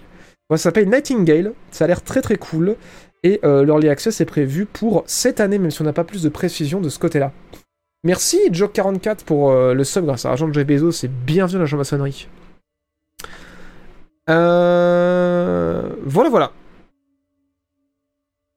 cette tendance en low poly en ce moment. Oui, c'est vrai qu'il y en a pas mal. Ouais, des jeux en low poly. Euh, moins hype. Bon, après, voilà, si vous aimez pas Rust ou ce genre de jeu, évidemment, ça vous a hypé un tout petit peu moins. Euh, on a quasiment fini cette conférence Summer Game Fest avant de passer à la suivante puisque euh, ensuite on a enchaîné sur l'annonce de Layers of Fears 2. Euh, Donc c'est bon, Layers of Fear 2, mais du coup ils l'ont appelé Layers of Fears. Donc c'est la suite du jeu de Blooper Team qui, on le rappelle, bosse aussi en parallèle sur un Silent Hill dont on n'a pas eu d'image malheureusement. Et Layers, Layers of Fears 2 ou 3 Oh, je sais jamais, je crois que c'est le 2. Putain. Il me semble que c'est le 2 parce que quelqu'un m'avait dit dans le chat non, c'est le 3. Et j'étais allé regarder, il me semble que non, il n'y en a eu que 2. Hein. C'est le 3 Putain, je sais jamais. C'est le 3. Ok, bah c'est le 3 alors. Je me suis embrouillé l'esprit. Layers of Fears 3, donc du coup qui est un jeu d'horreur psychologique. Euh, voilà, celui-là a l'air très cool, super beau, super direction artistique, ça a l'air très inspiré visuellement. C'est prévu sur PC, PS5 et Xbox Series X pour début 2023. On n'a pas plus de précision, mais euh, ouais, vous allez voir dans ce trailer-là qu'on a vu, euh, franchement, ça a l'air euh, ça a l'air assez cool. Moi j'avoue que j'ai tendance à préférer les jeux d'horreur psychologique que les jeux d'horreur euh, un peu plus bateaux à base de jumpscare et compagnie. Et, euh, là celui-là me fait pas mal envie, c'est pour ça que j'ai envie de vous en parler. Et, voilà, ça a l'air vraiment, vraiment très stylé. Voilà, voilà. Non, on n'a pas eu d'infos sur Silent Hill, hein, comme je viens de le dire actuellement. Malheureusement, Blue Team n'ont pas communiqué sur Silent Hill. Personne n'a communiqué sur Silent Hill, même si on sait qu'il y a pas mal de studios qui, qu'il y aurait des, doutes sur qui bosse sur Silent Hill, pour quand, comment, pourquoi. Mais en tout cas, Blooper Team, c'est la fuite qui a l'air la plus euh, cohérente et eux, ils auraient un Silent Hill sur le coude. Euh, mais malheureusement, ils n'ont pas communiqué là-dessus. Si euh, vous vous demandez, vous voulez plus d'infos sur Silent Hill, je vous invite à taper point d'exclamation liste actu dans le chat pour avoir accès à toutes les actus que j'ai traitées durant cette émission que je fais tous les mercredis à 18h et euh, vous faites CTRL F sur votre clavier, vous tapez Silent Hill et vous allez pouvoir avoir accès à euh, tous les euh, tout le moment où j'en ai parlé. Alors je vous le montre parce qu'après il y a des gens dans le chat qui comprennent pas trop ce que je raconte. Donc point d'exclamation liste actu dans le chat. Merci El Scorpion. Et quand vous l'ouvrez, en fait, vous tombez sur ce document-là, où en fait il y a tout écrit. Et si par exemple, comme je vous le dis, je tape Silent Hill pour savoir tout sur toutes les fuites, là je vois qu'il y a trois news. Et la première, euh, Konami confirme un partenariat avec Blooper Team. Du coup, je clique dessus et ça m'amène euh, sur la rediffusion à la minute où je parle en fait de la première fuite. Et du coup, ça vous permet quand vous êtes intéressé par un jeu de tout retrouver sans chercher où est-ce que c'est, euh, dans quel, dans quel rediff, actu, c'était quel jour. Ben voilà, avec ce document-là, vous pouvez rester informé sur un max de trucs. Il n'est pas totalement à jour parce qu'il manque le sommaire de la semaine dernière, je crois. Mais j'essaie de le tenir à jour du mieux que je peux. Et euh, également dans le chat, euh, point d'exclamation E3 euh, e 2022. Ça vous donne aussi accès à un autre Google Docs qui sera dans la description pour ceux qui écoutent la rediff, où j'ai rentré tous les jeux qu'on a vus à cette E3. Voilà, donc là en bleu, c'est ceux. la plupart, je suis en train de vous en parler parce que c'est les jeux qui m'intéressaient. Et vous retrouverez du coup toutes les annonces dans l'ordre de cette E3 avec les dates, les plateformes de sortie, les, euh, développeurs, une petite description. Il y a 400 jeux qui ont été annoncés, c'est trié dans l'ordre. Et, euh, voilà, au moins si vous avez suivi quelques, quelques conférences, vous pourrez retrouver les noms des jeux que vous avez oubliés. Et, euh, et nous, par contre, on va pas parler des 400 jeux. Hein. Là, moi, j'ai mon propre conducteur pour cette émission. On va en couvrir un peu moins de 60 que je trouvais intéressant parce que je pas que l'émission fasse 10 heures. Voilà, voilà. On va essayer de, de s'arrêter à 20 heures et normalement, j'ai calculé pour que ce soit, le cas. Voilà. Tout ça, c'est dispo dans le chat ou dans la description si vous regardez euh, la rediffusion. Du coup, ce qui me permet de passer euh, à la fin de cette conférence Summer Game Fest. Hein. Bon, c'est pas la seule, hein, parce qu'on va parler de 11 conférences euh, pendant cette émission, même si celle-là, c'était une des plus grosses, c'est pour ça qu'on est resté un moment dessus. Et en fait, on a eu euh, le cast de l'équipe de The Last of Us qui est monté sur scène à la fin de la conférence pour nous annoncer qu'en fait, il y a euh, The Last of Us 2, euh, The Last of Us 1 remake qui est en train d'être fait. Donc, il y avait déjà eu un remaster sur euh, PS4. Et là, en fait, ils font carrément un remake sur, PS, sur euh, PS5 où ils refont tout le jeu. Et pourquoi j'en parle ici? Parce qu'en fait, ce remake va aussi sortir sur PC. Donc, le remake sort sur PS5 euh, le 2 septembre 2022 et quelques mois plus tard il sortira sur PC. Et c'est un remake parce qu'en fait ils ont tout refait le jeu de zéro. Ils ont refait complètement le moteur, ils ont refait les personnages, ils ont refait certaines animations, et du coup c'est la même histoire, ça va être le même jeu, mais euh, ils ont tout refait quoi. Et la grosse annonce c'est que oui effectivement euh, The Last of Us 1 va enfin arriver sur PC. Et on le rappelle, si vous avez raté l'émission de la semaine dernière, Spider-Man et Spider-Man Miles Morales arrivent également sur PC avec euh, Uncharted 4 et son standalone, en plus du God of War qui vient de sortir très récemment. Donc euh, de plus en plus de jeux PlayStation qui débarquent sur PC, c'est trop cool, euh, ça fait vraiment plaisir, et ça va pas s'arrêter puisque PlayStation a annoncé que pour leur prochain bilan fiscal, donc sur les euh, 10 prochains mois, ils euh, ont l'intention euh, de faire en sorte que un quart de tous leurs revenus viennent du PC. Donc à mon avis, ils vont en sortir un paquet des, exclus euh, PlayStation sur PC, parce que s'ils ont cet objectif-là, vu combien ça rapporte les ventes de PlayStation et les jeux sur PlayStation, ils ont intérêt à muscler le catalogue sur PC. Voilà, voilà. L'intérêt d'un nouveau remake pour le studio, à part se faire plus de thunes. Alors, l'intérêt d'un nouveau remake pour le studio, c'est de se faire plus de thunes sur PS5. Par contre, c'est aussi de repartir sur une nouvelle base euh, au niveau du moteur et au niveau de la structure du jeu pour pouvoir le sortir sur PC, je pense, et pour pouvoir aussi euh, proposer euh, aux joueurs PC une expérience qualitative en, termes de visuel et surtout ben, leur donner envie en fait d'aller voir plus d'exclus. Parce que s'ils sortent simplement sur PC The Last of Us de 2013, et ben en fait visuellement c'est un peu éclaté et du coup les joueurs PC se seraient dit c'est ça les exclus PlayStation Bon autant God of War c'était cool mais euh, là c'est un peu moche quoi. Et du coup ça leur permet en fait de remettre à jour un jeu euh, qui a eu un bon succès pour le proposer à un nouveau public qui ne connaît pas euh, Naughty Dog parce qu'on rappelle il y a eu aucun The Last of Us aucun Uncharted qui sont sortis pour l'instant sur PC et leur montrer que ce studio en fait il a un savoir-faire. Donc je pense que c'est ça en fait le move derrière ça. Et c'est assez smart parce que aussi à la fin de cette conférence, ils ont annoncé qu'effectivement, il y a toujours The Last of Us multijoueur qui est en préparation, qui sera un standalone à part. Aucune info, on a vu juste un concept art et on nous a teasé que ce sera un jeu en monde ouvert avec une narration euh, qui sera en multijoueur dans l'univers de The Last of Us avec des nouveaux personnages. Mais on n'a pas plus d'infos de ce côté-là, ni si ça sortira sur PC. Voilà, voilà et tester aussi une nouvelle technologie pour le 3. Et effectivement, ça peut leur permettre ça aussi. Mais bien sûr, après, ça coûte très très cher hein, de refaire le jeu de zéro.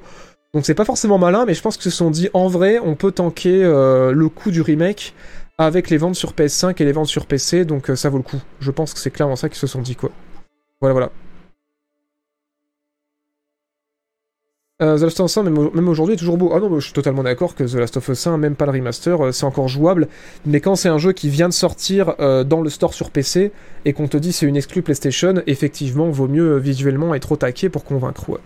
The Last of Us BR en préparation. Eh ben, on espère pas. Hein Je pense surtout que sur PC, on va faire beaucoup de ventes. Ah non, mais c'est sûr qu'avec l'arrivée de Spider-Man et de The Last of Us et d'Uncharted, à mon avis, le PlayStation sur PC vont se mettre bien. Voilà, voilà pour cette euh, conférence euh, Summer Game Fest. Euh, conférence suivante. Euh, Michel, alors la conférence suivante, euh, c'est la- c'était la conférence Day of the Dev, du coup qui était une conférence euh, indépendante où on a eu euh, donc plutôt des annonces euh, cool. Alors Day, je vais essayer correctement. Oh, vous savez quoi, je vais pas me faire chier en fait. Paf Conférence Day of the Devs. Bam Et pendant cette conférence euh, Day of the Dev, pro- euh, présentée par du coup le papa de Psychonauts, on a eu une chier d'annonces de jeux indés. Moi j'en ai retenu trois, à commencer par euh, Neyad, qui est fait par ce monsieur. Euh, un développeur indépendant, euh, par le studio du coup iWarps, qui va sortir sur PC et PlayStation à la fin de cette année. Et euh, vous allez voir, c'est super mignon. Alors visuellement, ça rappelle Future Unfolding, pour ceux qui l'auraient fait. Et en fait, vous allez jouer une sirène dans le monde moderne, qui remonte une rivière pour on ne sait pas quelle raison. Petit jeu indépendant, indépendant contemplatif avec une super musique, très mignon, très zen, très détente. L'ADA a l'air très cool, ça a l'air très contemplatif et aussi également très narratif, mais sans parole de ce qu'on a vu. Et l'objectif du jeu, nous en dit, c'est de remonter la rivière et de réveiller les forces de la nature. Et voilà, ça a l'air adorable. Ça sort en fin de cette année, ça s'appelle Naiad, N-A-I-A-D. Et euh, bien sûr, on le rappelle, vous retrouverez tous les noms des jeux sur la rediff sur Jean-Baptiste Play. Si jamais il y a des titres euh, qui vous échappent, sinon c'est écrit en bas en général, sous la vidéo là en petit, Neyad. Et voilà, ça a l'air euh, vraiment adorable. Et du coup, il y aura des phases aussi dans les villes, enfin ça a l'air trop mignon, je vais vous mettre un petit peu de son. Mais ça a l'air trop cute quoi. Voilà petit jeu indé qui a l'air euh, qui vraiment vraiment tout mignon et, euh, et j'ai mes gâtes. Euh, j'ai vraiment vraiment trop trop hâte. Perso, je pense que les remix de Last of Us, c'est principalement pour tester les possibilités de nouveaux moteurs. On a déjà une base de jeu fini. Ouais, quelqu'un a déjà dit ça avant. Hein. Quelqu'un a déjà, dit ça avant et c'est grave possible. Hein. Voilà, voilà. Mais du coup, le gameplay se base sur des énigmes ou ça a l'air d'être un radio simulateur? Alors en gros, j'ai l'impression que c'est en mode. Euh, il y a des petits puzzles, des petits puzzles mignons en mode il y a des poissons à récupérer pour pouvoir passer à l'étape suivante, il y, a des, plantes à faire pousser. Enfin, c'est un jeu qui se veut vraiment. Ah oui, c'est des petites bulles de texte. C'est un jeu qui veut vraiment euh, contemplatif et narratif, du coup, ça va pas être dur quoi. C'est en mode euh, ça va être mignon, ça va être joli, ça va être une petite ambiance cool, il va y avoir des petits puzzles pour te garder intéressé mais euh, ça va pas être un puzzle game à la Portal euh, où des fois tu vas te retourner les crânes en mode putain, je trouve pas la sortie là. Non, ça, se veut vraiment en mode euh, détente quoi. Voilà, voilà pour le petit Nayad. Et après, un autre jeu que j'ai retenu aussi, c'est un jeu qui s'appelle Destas The Memories Between. Et ça aussi, ça a retenu mon attention. Malheureusement, pas date pour celui-ci, et exclusivement sur PC. Et en gros, c'est les développeurs de Monument Valley. je sais pas si vous y avez joué, c'est un, jeu qui était sorti il y a longtemps sur mobile, ça ressemble à ça. Euh, pas le jeu dont je vous parlais, hein, le, jeu que les développeurs ont fait avant.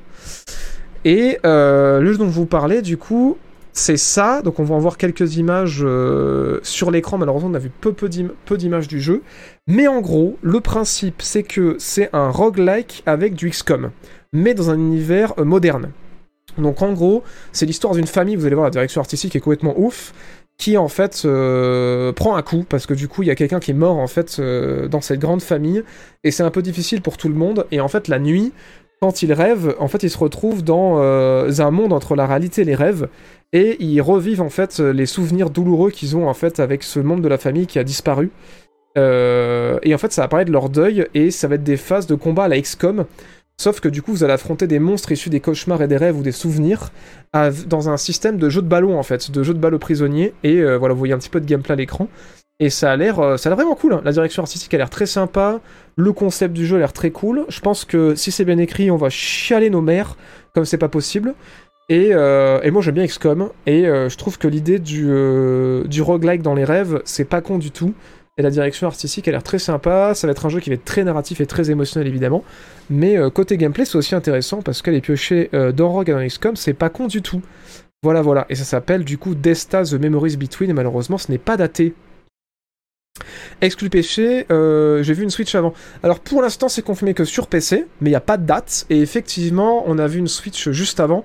Donc euh, il pourrait y avoir une sortie sur Switch, mais en tout cas officiellement sur les plateformes de presse et euh, sur le site du studio, quand j'ai regardé, ils font pas mention de Switch. Mais effectivement on a vu une phase avec un écran tactile. Donc peut-être une sortie mobile, peut-être une sortie sur tablette, ou peut-être une sortie sur Switch. On verra. Ça a l'air un peu même si c'est narratif. Ah bah c'est comme like, du coup c'est du combat en tour par tour. Hein. À quand Frostpunk 2 Alors Frostpunk 2 on n'avait pas eu de news à cette, euh, cette 3 là, mais par contre on a eu des news euh, de l'autre jeu sur lequel le studio de Frostpunk est en train de bosser, et ça a l'air super cool, on va en parler euh, juste après. Voilà voilà. Dans l'esprit d'un gris pour Neyad, oui je pense. Ouais ouais, je pense que c'est un petit peu l'esprit gris, effectivement. Pas de news de Little Devil Inside malheureusement. Salut le personnage et bienvenue à toi. Et merci à Seldonesque pour le 9 mois grâce à l'argent de Jeff Bezos. Merci infiniment de ton soutien. Et dernier jeu que j'ai retenu de cette conférence, euh, c'est le petit Shim, S-C-H-I-M, qui est fait par euh, ces deux euh, personnages. Non, bien sûr, c'est pas les seuls, je pense. Je crois pas qu'ils sont deux dans ce studio, je me rappelle plus. qui sont, je crois, suédois, parce que j'avais dit allemand en direct, mais il me semble qu'ils sont suédois.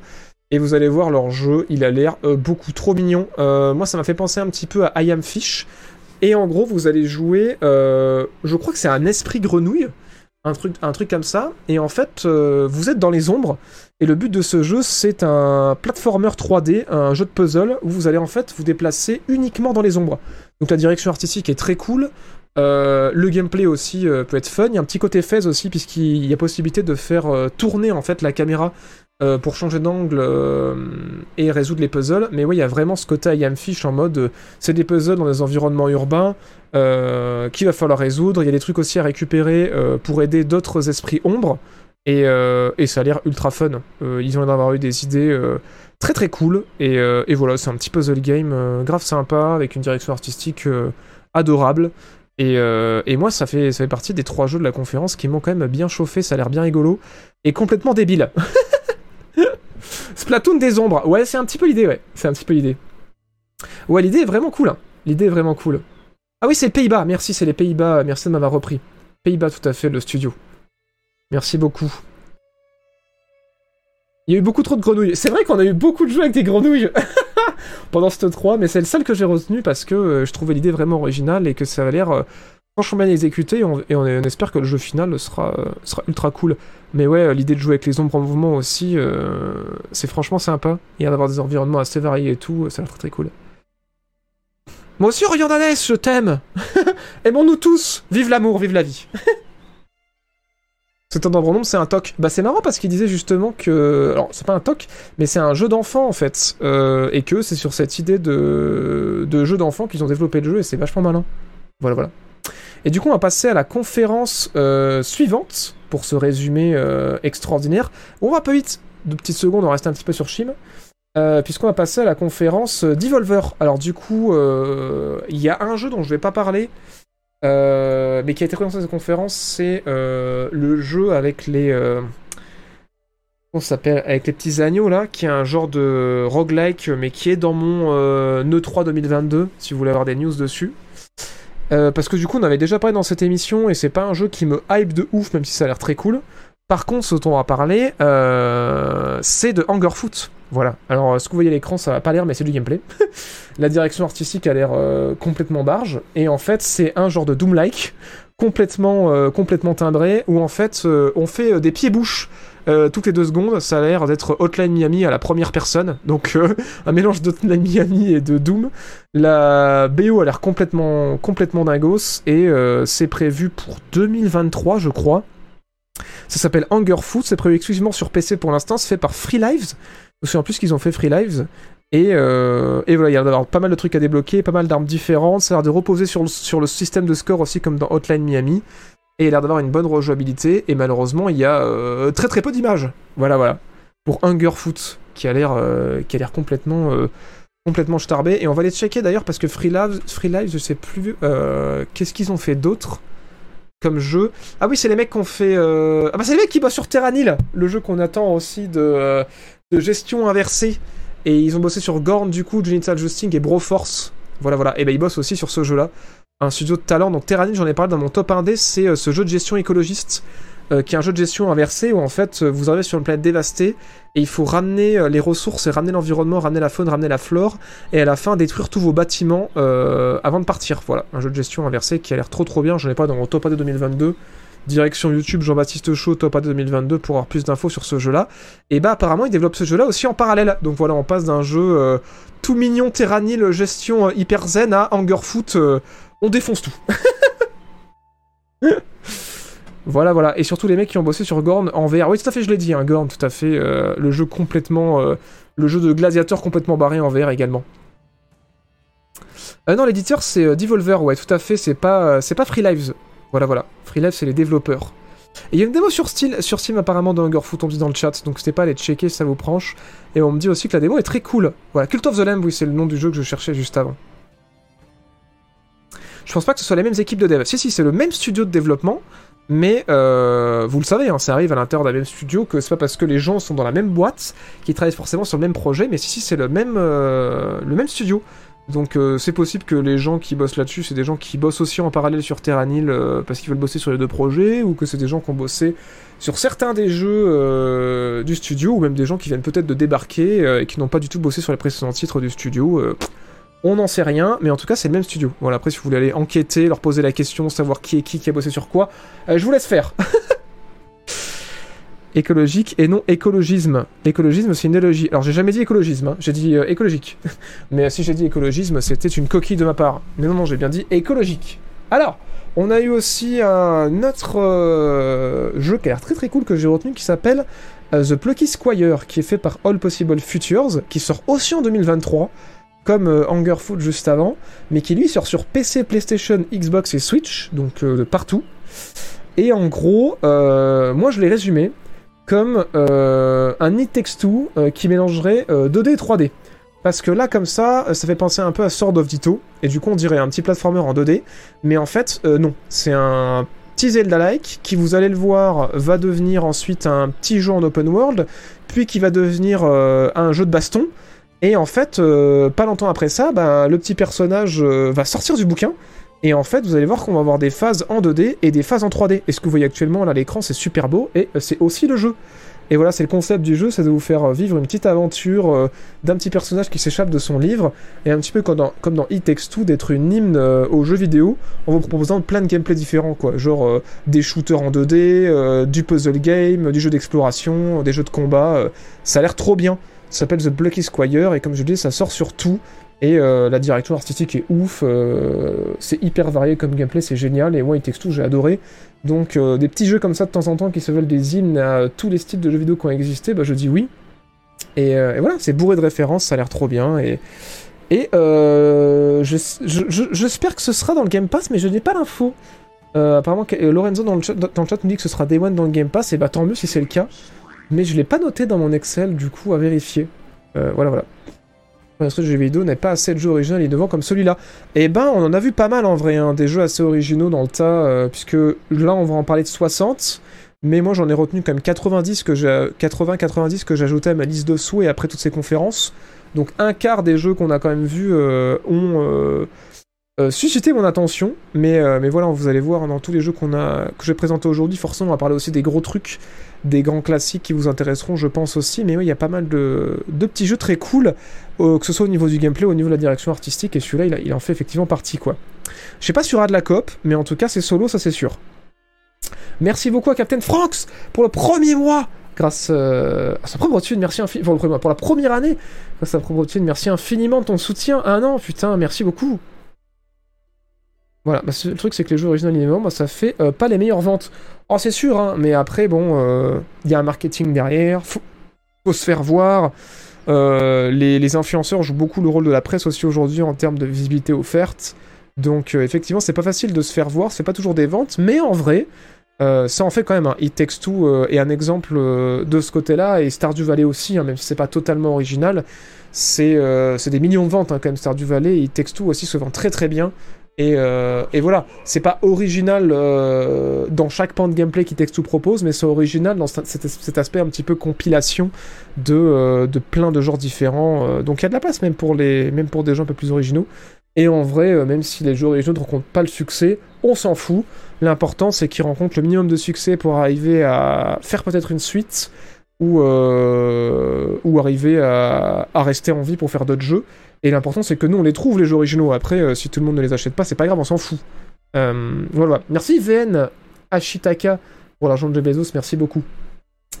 Euh, dernier jeu que j'ai retenu pour cette conférence d'Evolver, un jeu à direction artistique complètement ouf, complètement psyché. en fait, c'est un jeu de skate, c'est Tony Hawk Pro Skater avec une direction artistique complètement what the fuck, et, et ça a l'air trop bien on joue un skater euh, dans des univers euh, paranormaux qui est tout fait de verre. Donc à la première gamelle, vous explosez en mille morceaux. Et, euh, la DA est ouf, hein. visuellement c'est super beau. c'est fait par Sam Heng et du coup édité par Devolver Digital. Et voilà, moi, les jeux de skate casual, je suis hyper fan et ça a l'air très très fun. Je sais pas si ça tendra plutôt du côté de, des, jeux de simulation comme Skate 1, Skate 2, 3 et, ou pas, mais en tout cas, même moi du Tony Pro Skater, je prends. Et euh, c'est vraiment super beau. Hein. C'est vraiment super beau. J'ai hâte de m'y mettre. Ça a l'air, euh, ça a l'air trop cool. Ce trailer m'a fait bugger que Dicam 46. Ouais, ouais, franchement, euh, artistiquement, c'est dingos et les visuels, putain, c'est super original. Je, suis très très fan. C'est grâce à toi que je devais encore Stardew. Je t'aime. Eh ben plaisir. Non, je en retard. Bonsoir JB. Eh ben bonsoir. en quoi ce jeu est original? Zelda, Mario, on a déjà fait sans gameplay. Bah non, en fait, on n'a jamais eu de Zelda Et mélangé à du Mario, mélangé à du Street Fighter, euh, mélangé à du euh, à des jeux d'exploration en 3D, euh, mélangé à des shooters en 3D. C'est en ça que c'est original en fait, c'est que c'est un mix de tout. C'est euh, c'est pas un nouveau genre de jeu, mais en fait c'est original dans ses visuels, je parle du jeu d'avant, hein, et euh, original dans l'idée de mixer du gameplay de plusieurs jeux différents en fait, tout simplement. Voilà, voilà. C'est la même contrôle que le jeu de skate a priori. Ok, bon, apparemment ce sera plus proche de skate, il y a des gens qui sont plus renseignés que moi. euh. Merci beaucoup. Jean-Baptiste, peux-tu me dire comment les wishlists dans Steam permettent de faire ressortir les jeux dans l'algorithme? Euh, En gros, s'il y a beaucoup de jeux qui sont ajoutés aux listes de souhaits, l'algorithme Steam, qui est en mode automatique, va plus pousser les jeux le jour de leur sortie. Parce que pour l'algorithme Steam, ça veut dire que beaucoup de gens l'attendent, donc il faut qu'ils le mettent en avant dans le magasin pour que d'autres gens le voient. Voilà, c'est un peu comme ça que ça marche, mais bien sûr, l'algorithme Steam, comme beaucoup d'algorithmes, c'est vachement secret. Donc ça, c'est ce qu'on en sait des devs, mais il y a plein, plein d'autres choses qui jouent au sur l'algorithme Steam. Voilà, voilà. Euh, c'est tout pour cette conférence-là. Et maintenant, on va passer donc au deuxième jour euh, de conférence, à savoir, euh, donc moi j'ai fait 4 jours de conférence. Euh, Expo, donc vous allez voir, il y avait pas mal d'annonces aussi intéressantes, donc qui est la conférence organisée par IGN, le, le grand groupe journalistique américain. Et ils avaient eu pas mal d'exclus, et le premier, c'est un des jeux qui m'a le plus botté euh, en vrai. Alors pas super original, mais un mix de plein de trucs qui a l'air très très cool. Ça s'appelle The Unliving. Et en gros, c'est un petit jeu en pixel art où on joue un nécromancien. Et il faut penser euh, Pikmin chez les nécromanciens. Donc en gros, vous allez jouer cette espèce de magicien noir euh, où vous allez relever du sol en fait euh, les morts pour consulter votre propre armée. Et vous allez les envoyer sur les pauvres villageois, sur des forteresses, sur des bases pour euh, aller euh, buter de l'humain. Et en fait, ce qui est génial, c'est que à chaque fois qu'un humain va mourir, bah, vous allez pouvoir le relever pour faire grossir votre armée de zombies. Et vous allez aussi pouvoir sacrifier une partie de votre armée de zombies pour lancer des gros sorts hyper violents de mage noir. Et, euh, voilà, du coup, c'est un jeu de stratégie. Euh, mais aussi un jeu euh, où vous contrôlez un des personnages, c'est pour ça que je parle de Pikmin, on pourrait citer aussi euh, Master of Anima, qui est un petit jeu indé qui a tenté le truc. Et là, le côté nécromancien en mode des cités d'humaines qui essaient de se défendre contre l'armée des morts, et c'est vous le méchant, c'est trop cool. Et, et le pixel art aussi est, super mignon. C'est édité par Team 17, donc euh, ceux qui éditent Worms et qui éditent euh, mince, le FPS là, Seconde Guerre mondiale, dont je me rappelle plus le nom. Et, euh, et ça a l'air très très cool. Euh, Il y a une date, ça sort le 31 octobre de cette année, exclusivement sur PC pour l'instant. Et euh, c'est fait par Rocket Brush Studio. Et euh, c'est un roguelike aussi. Donc si vous mourrez, c'est pas grave. puisque du coup, vous allez débloquer plein de pouvoirs et revenir plus fort. Et, et pouvoir peut-être lever encore plus de zombies, avoir encore plus de pouvoirs et défoncer encore plus d'humains. Euh, Il y a des attaques de forteresse, comme je le disais, des attaques de village. Il y aura des boss aussi à affronter. Et euh, en fait, le nécromancien a perdu ses souvenirs, comme dans beaucoup trop de jeux vidéo, on a perdu nos souvenirs. Et le but de l'histoire, en fait, ça va être de retrouver qui vous étiez euh, à la fin du jeu. C'est ça le, le final du jeu. Par contre, mécanique intéressante, c'est que euh, il y aura des mages aussi chez les ennemis, il y aura des archers, euh, des chevaliers chez les adversaires, et tous les ennemis que vous allez buter. Si vous les relevez, et ben en fait, ils garderont leur capacité dans votre armée. Donc par exemple, s'il y a un prêtre euh, euh, qui essaie de euh, purifier vos zombies et qui vous fait bien chier, bah, si vous arrivez à le tomber, il peut rejoindre votre armée et vous pouvez avoir un prêtre noir ensuite dans votre armée. Enfin, je trouve cette mécanique vraiment très cool.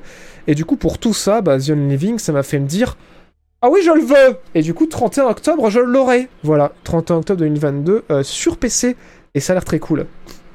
Merci Most Wanted pour le premier mois grâce à l'argent euh, de Jeff Bezos. Alors, euh, juste un petit instant, euh, je me moche.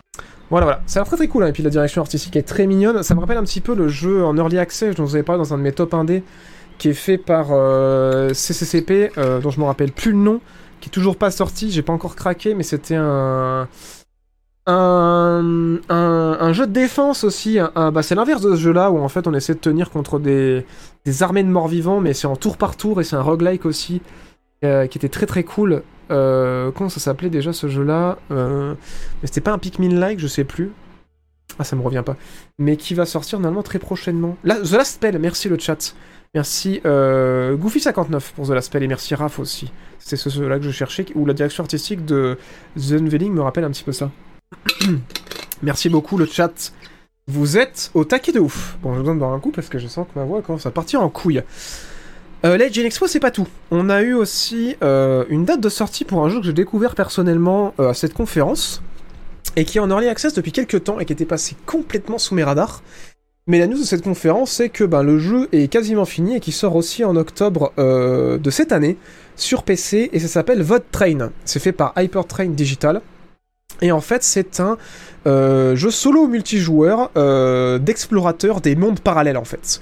Donc c'est-à-dire les mondes entre les mondes que vous voyez actuellement à l'écran, donc tous ces univers euh, complètement psychés euh, où il y a des artefacts de mondes dans lesquels on n'aurait rien à foutre. Et en fait, ils ont trouvé un moyen avec un train de traverser le vide en fait entre les mondes, donc tout le nom Void Train.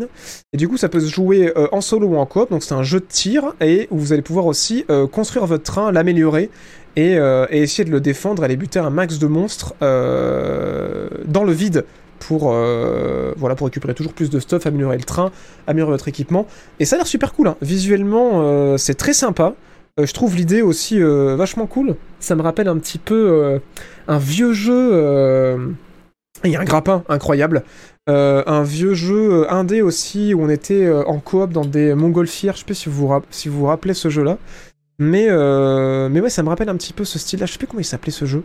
Mais, mais ouais, il y a du craft d'armes, euh, amélioration d'équipement. Et j'ai cru voir des pouvoirs aussi. Euh, et puis c'est marrant aussi euh, de pouvoir euh, flotter aussi autour du train pendant les affrontements. Je trouve ça génial avec le grappin et qu'il n'y ait pas de gravité. Enfin, plein de bonnes idées qui rendent le jeu euh, hyper original et qui, nous donnent surtout grave envie, quoi. Puis vous avez vu, on peut attraper des bestioles des fois et utiliser leurs pouvoirs pour se déplacer. euh. Enfin voilà. Ça a l'air très sympa, euh, Void Train. Voilà, voilà. Raft, Gun of, Gun of Icarus, ouais, c'est ça que je cherchais comme nom. Gun of Icarus, ça me fait penser un petit peu à ça. Euh, bon, beaucoup plus moderne avec d'autres idées, mais euh, vu qu'on peut jouer euh, en coop dans le même véhicule, je me dis putain, ça peut être grave. Ça me fait penser un petit peu à ça. Et ça peut être grave cool. Voilà, voilà. C'est à Gun of Icarus que je pensais. Me présentait le jeu d'horreur où tu es poursuivi par un train araignée à tête de clown aussi. Ouais, bah on a suivi les conférences en direct. Je vais pas en parler ici parce que bon. Euh, ça m'a pas spécialement épais ce jeu-là, même si je trouvais que ça pouvait être intéressant. C'est euh, Chou Chou Charlie, je crois que ça s'appelle. Mais, euh, mais ouais, moi ça m'a pas tenté euh, ce jeu-là. Et, euh, et du coup, c'est pour ça que j'en parlerai pas dans ce grand résumé. Mais on le rappelle, hein, pour l'exclamation E3 2022, pour avoir accès au grand Excel où il y a les 400 jeux qui ont été présentés pendant ces 5 jours de 3. Euh, voilà, voilà. Et sinon, euh, disponible en description si vous regardez la rediffusion. Et merci hein, d'être aussi nombreux pendant ce récap et pendant ces émissions du mercredi. Euh, merci pour la visite que vous m'offrez à tous les gens de l'ombre qui sont toujours présents pendant cette émission. C'est ouf, ça me fait halluciner de voir qu'il y a euh, autant de gens qui passent sur l'émission et qu'on y a autant de monde en direct à chaque émission. Donc merci beaucoup, hein. merci infiniment de votre soutien et de me faire remonter dans les, euh, dans les flux d'abonnements sur Twitch. Merci beaucoup de, de, de me donner autant de visibilité. C'est trop cool. Merci beaucoup aux gens de l'ombre, merci à tous ceux qui participent et qui rendent ce chat vivant. Et merci à tous ceux qui soutiennent aussi les vidéos. Euh, avec les subs ou l'argent de Jeff merci beaucoup. Et d'ailleurs, merci encore une fois à Most euh, Wanted pour l'argent de Jeff Bezos. Mérite, c'est trop normal, mais vous êtes trop gentil. Vous êtes trop gentil, euh, vous êtes vraiment adorable. Merci, Drake. Drake, pardon, pour le premier grâce à l'argent de Jeff on a eu aussi des news de Forever Skies qui hype pas mal de monde en vrai dans le chat à chaque fois que j'en parle. On a eu des nouvelles images. En gros, c'est Subnautica dans une montgolfière au lieu, d'être dans un sous-marin et euh, dans un monde post-apocalyptique. Voilà, ça s'appelle Forever Skies. Et la news qu'on a, c'est que l'Early Access est prévu pour cette année. Ça va sortir sur PC, PS5, Xbox Series X. Et, euh, et je pense que je l'ai assez bien résumé, à part que c'est qu'en solo. Voilà, il n'y aura pas de coop pour l'instant, peut-être ça arrivera plus tard. Mais l'Early Access sera en solo. Et euh, c'est plutôt joli en vrai. hein. Et je pense que ouais, c'est vraiment euh, No Man's Sky euh, en montgolfière au-dessus euh, d'un nuage d'acide. Et, euh, et voilà, faut explorer les ruines de l'ancien monde. euh, et ça a l'air très cool. Et construire son vaisseau, du coup, hein, euh, comme on peut. construire sa base dans, dans Subnautica et construire un peu sa montgolfière, ça a l'air très très cool. Forever Skies, du coup, prévu en Early Access pour cette année. Et RGB, clairement, le meilleur Twitcher YouTuber gaming. Putain, mais c'est trop gentil. Merci beaucoup, Economy, pour ce message, c'est adorable. Merci à, ton... PC de tenir malgré la canicule. Putain, ouais, hein. euh, il est très gentil le PC, hein, parce qu'il a crash au début, hein, avant qu'on commence. Donc, euh, franchement, très cool. je pense qu'il est content aussi d'avoir un peu d'air avec le ventilo. Euh, voilà, voilà. Du coup, XP Next Gen, malheureusement, je suis désolé. Vraiment désolé. Merci, euh, Bluepraf, pour le, pour le 14e mois, et merci Phyllis pour le premier mois. Merci beaucoup de votre soutien. Merci Stix6 aussi pour l'argent de Jeff Bezos. Merci beaucoup. Merci infiniment. Et bon retour à vous dans la jansonnerie et bienvenue si vous découvrez euh, euh, cette organisation secrète extraordinaire. Euh, autre jeu aussi dont on a eu des nouvelles, vous avez peut-être déjà entendu parler, c'est Wanted Dead. Euh, qui est fait par euh, Soleil et on sait que ça sort en fin d'année là, fin 2022 sur PC, PS5 et Xbox et en gros c'est euh, Bright Memory mais à la troisième personne. Donc en gros vous jouez une meuf avec un katana dans un monde cyberpunk. Bon on s'en fout un peu que c'est cyberpunk à part qu'il y a des gens qui sont augmentés. Et un katana et un gros flingue, c'est un jeu de tir à la troisième personne, ça bouge super bien, c'est très joli, ça a l'air endiablé que ce soit au niveau du shoot ou au niveau des, combos au katana, ça a l'air complètement débile. hein. On est dans euh, de la bonne grosse série Z, euh, c'est un jeu qu'aurait pu sortir Capcom il y a quelques années quoi. mais, euh, mais ça a l'air super cool, hein. ça a l'air de bien bouger, visuellement ça a l'air très sympathique, et ça s'appelle Wanted Dead, et euh, que vous dire de plus? Euh, Il y aura du sabre, des flingues, j'ai noté. Et, euh, et ouais, c'est hyper cliché scénaristiquement, visuellement. Et euh, bon, on le voit avec le trailer et en termes de scénario, mais c'est complètement assumé. Et c'est pour ça que ça va être ultra fun. Euh, parce que c'est voilà, de la série Z qui s'a- qui s'assume à 200%. Voilà, voilà, en univers cyberpunk avec un sabre, du sabre et des flingues. Et ça a l'air euh, très très cool. Et voilà, on joue une, euh, une agent de police, je crois, voilà. qui dit que à chaque fois qu'elle revient avec une tonne de cadavres sur le dos, qui dit que c'est les procédures de police standard de découper les gens de la mafia au sabre, hein Un qui bouge, ça peut être bien, mais grave, grave, grave, grave. Katana et Gun 100% accent, je signe. 100% accent, je signe. Exclu Next Gen, oui, exclu Next Gen, PC, PS5, Xbox, euh, Series X et S. Voilà, voilà. Pas de bavure. non, j'ai tout raté. Non, t'as pas tout raté. euh, ne t'inquiète pas, euh, Flo. On est, euh, on est à peu près à la moitié de, l'émission. Pas d'inquiétude. Voilà, voilà. Wanted Dead qui a l'air très très cool. On a le droit de préco JB. Non, on précommande pas. Apparemment, c'est Day One dans le Game Pass. Eh bah, tant mieux. Je peux y passer cette info, mais tant mieux. Et euh, la dernière annonce de cette conférence euh, IGN Expo, avant qu'on passe à la conférence suivante, c'était euh, un peu plus de gameplay de Rattenreich, qui est fait par un studio indé, exclu- exclusivement sur PC, et surtout une date, puisque ça sort en septembre 2022. Et en gros, c'est un jeu de stratégie en temps réel sur la Première Guerre mondiale, mais au lieu de jouer des humains, on joue des factions d'animaux. Du coup, c'est des rats qui affrontent des cafards et je sais plus quoi comme autre truc. Des lézards aussi. Et euh, le twist de ce jeu-là, c'est que c'est un jeu stratégie en temps réel, mais où on peut aussi jouer à la troisième personne. C'est-à-dire que voilà, vous allez jouer euh, vu d'en haut, euh, comme vous l'avez vu là, en mode un petit peu Company of Heroes, avec un système de couvert, des environnements entièrement destructibles, genre si vous tirez avec un char dans un bâtiment, il va complètement exploser. Mais le plot twist qu'on va voir arriver juste ici, c'est que vous pouvez incarner aussi vos unités. Voilà, comme vous voyez actuellement à l'écran, pour, euh, pour jouer avec eux sur le terrain. Et ça, euh, ça c'est trop cool. Il y a peu de jeux qui ont fait ça en vrai. hein. Euh, Il y avait un petit peu cette idée-là dans... comment il s'appelait ce jeu multijoueur là Avec les aliens, dont je me rappelle jamais le putain de nom. Qui avait un peu cette idée avec un joueur qui jouait une partie de RTS pendant que les autres joueurs jouaient en FPS.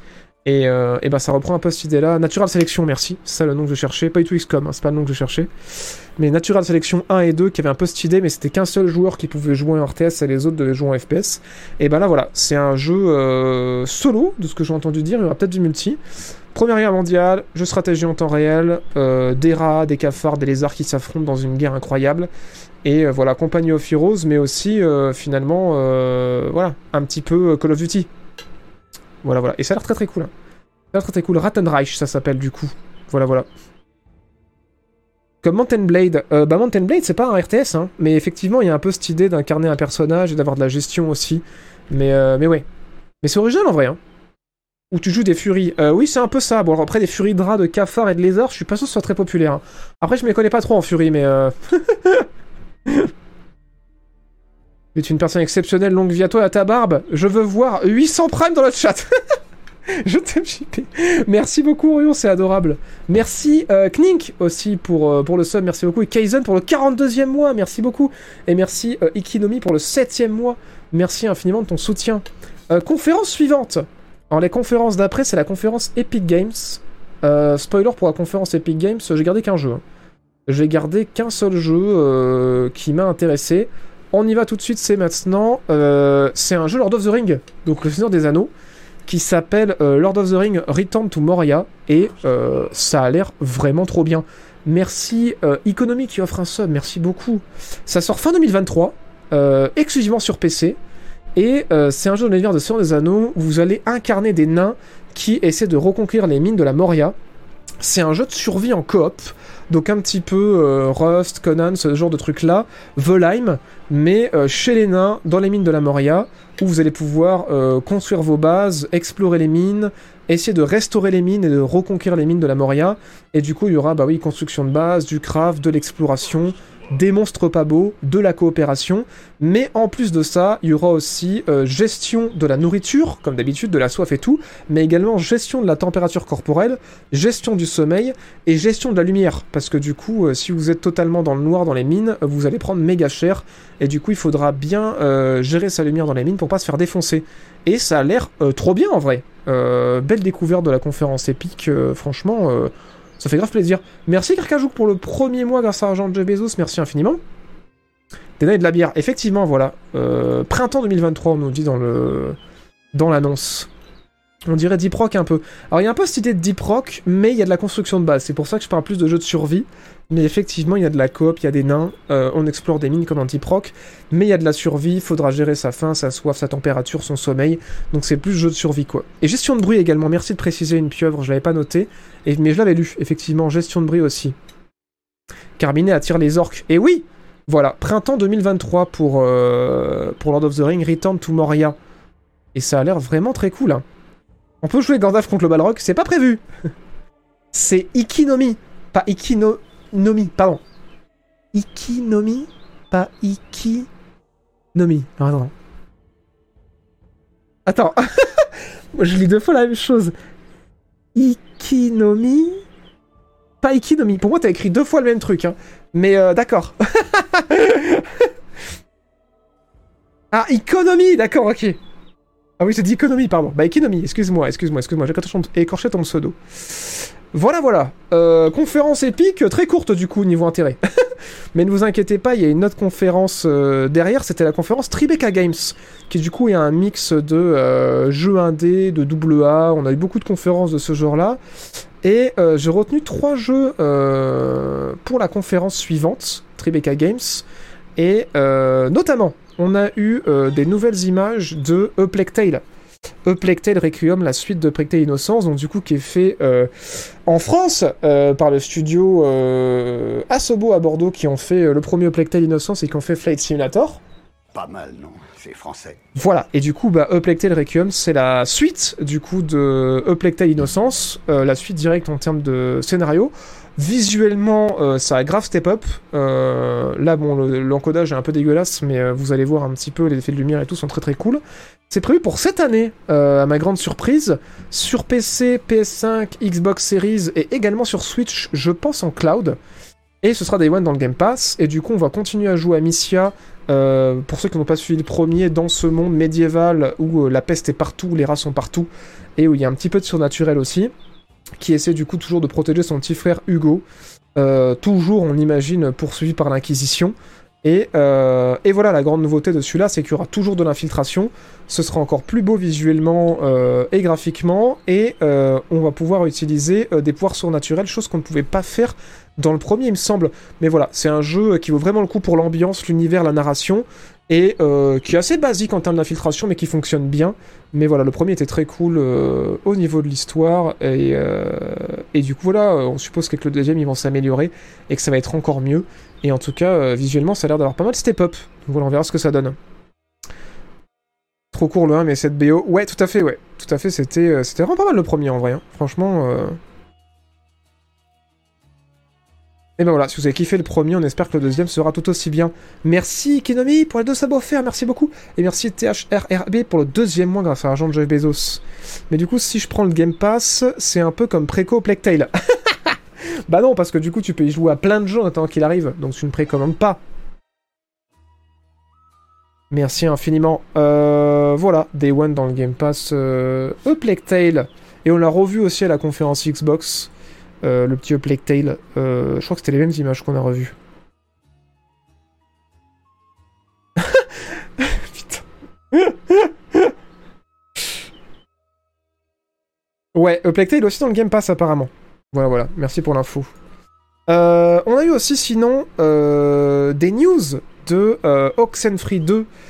voilà, petit jeu indé qui avait très très bien marché.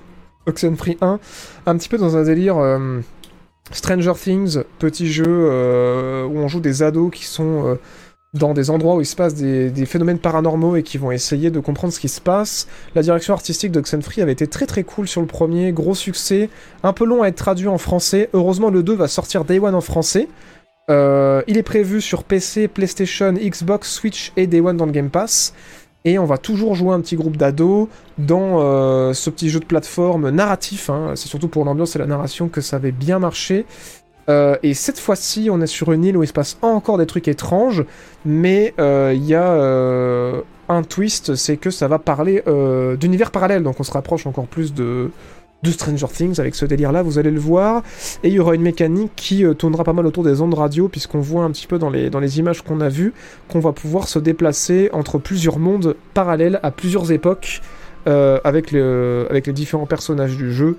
Et voilà, ça a l'air toujours aussi bien écrit, aussi bien doublé, et c'est trop bien que euh, ben Day One ce, sera, soit traduit euh, en français. Alors c'est pas de doublage, je crois, Day One, c'est euh, juste les bulles et le sous-titrage qui sera en français, mais les voix resteront en version originale.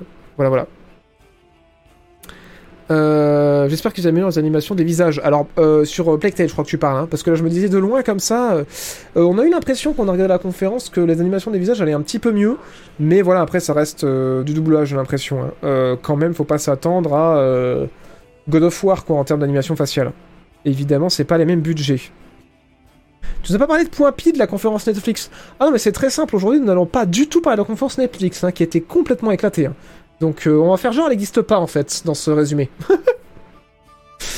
Voilà, voilà. Euh, sinon, on a eu aussi euh, des news de Sam Barlow, le développeur de Her Story et de Telling Lies, qui a montré un petit peu plus d'images de son nouveau jeu qui sort cette année sur PC et sur Xbox. Et en gros, pour ceux qui connaissent pas, jeu très narratif où en fait euh, le gameplay du jeu c'est euh, des images réelles. Donc dans Her Story, pour vous donner une idée, on était enquêteur et en fait il fallait qu'on regarde les cassettes euh, de quelqu'un qui avait été interviewé face à une enquête en cours et en fait on devait euh, se repasser les cassettes pour essayer de reconstruire l'histoire et le gameplay consistait à euh, ben, mettre les pièces ensemble pour comprendre ce qui s'était vraiment passé. Et dans ce nouveau jeu là qui s'appelle Immortality qui est prévu pour cette année, vous allez du coup suivre ces enquêteurs là à travers des vidéos vous pourrez accélérer et leur donner des indices en fait sur les éléments, sur les scènes de crime sur lesquelles il faut qu'ils s'intéressent. Et comment vous allez faire pour savoir à quoi il faut qu'ils s'intéressent? Ben en fait, vous allez concentrer sur cette actrice-là qui a joué dans trois films qui ne sont jamais sortis. Et en fait, dans le jeu, vous allez avoir accès à des extraits des trois films pour essayer de comprendre qui elle était, ce qui lui arrivait, ce qu'il y avait de louche dans ces trois films et ce qui a bien pu lui arriver et essayer de pointer les enquêteurs dans la bonne direction pour qu'ils puissent résoudre cette enquête. Voilà, voilà. Et c'est un FMV, euh, effectivement. Effectivement, voilà. Mais Sam Barlow, c'est le spécialiste de ça, hein, puisque euh, Her Story et Telling Lies, c'était le même délire. C'était exactement le même délire. Voilà, voilà, euh, c'est tout pour cette conférence euh, Tribeca, c'est un peu tout ce que j'avais retenu. Du coup, on va passer au troisième jour des conférences avec euh, la conférence Guerilla Collective, qui est encore un ensemble de développeurs indés et pas indés, qui nous ont montré un paquet de jeux, à commencer par un jeu dont je vous ai déjà parlé dans cette émission, qui me hype mais de malade, qui s'appelle Signalis. Signalis, qui est en fait un jeu cyberpunk d'horreur psychologique, qui est euh, une grosse hymne euh, à Resident Evil. Et euh, voilà, graphisme un petit peu époque euh, PS1. C'est super beau, ça a l'air trop bien, ça a l'air hyper flippant. Et voilà, il faut imaginer Resident Evil dans un univers de science-fiction, avec une direction artistique à tomber par terre. Ça, c'est le trailer qu'on a vu récemment. Il y en a d'autres si vous voulez aller le voir. Et les news qu'on a eu du coup pendant cette conférence, c'est que ça sortira euh, sur PC, sur PlayStation, sur Xbox et même sur Switch. Et euh, que c'est daté, putain Que ça sort le 27 octobre 2022. Et, euh, et ça a l'air trop bien.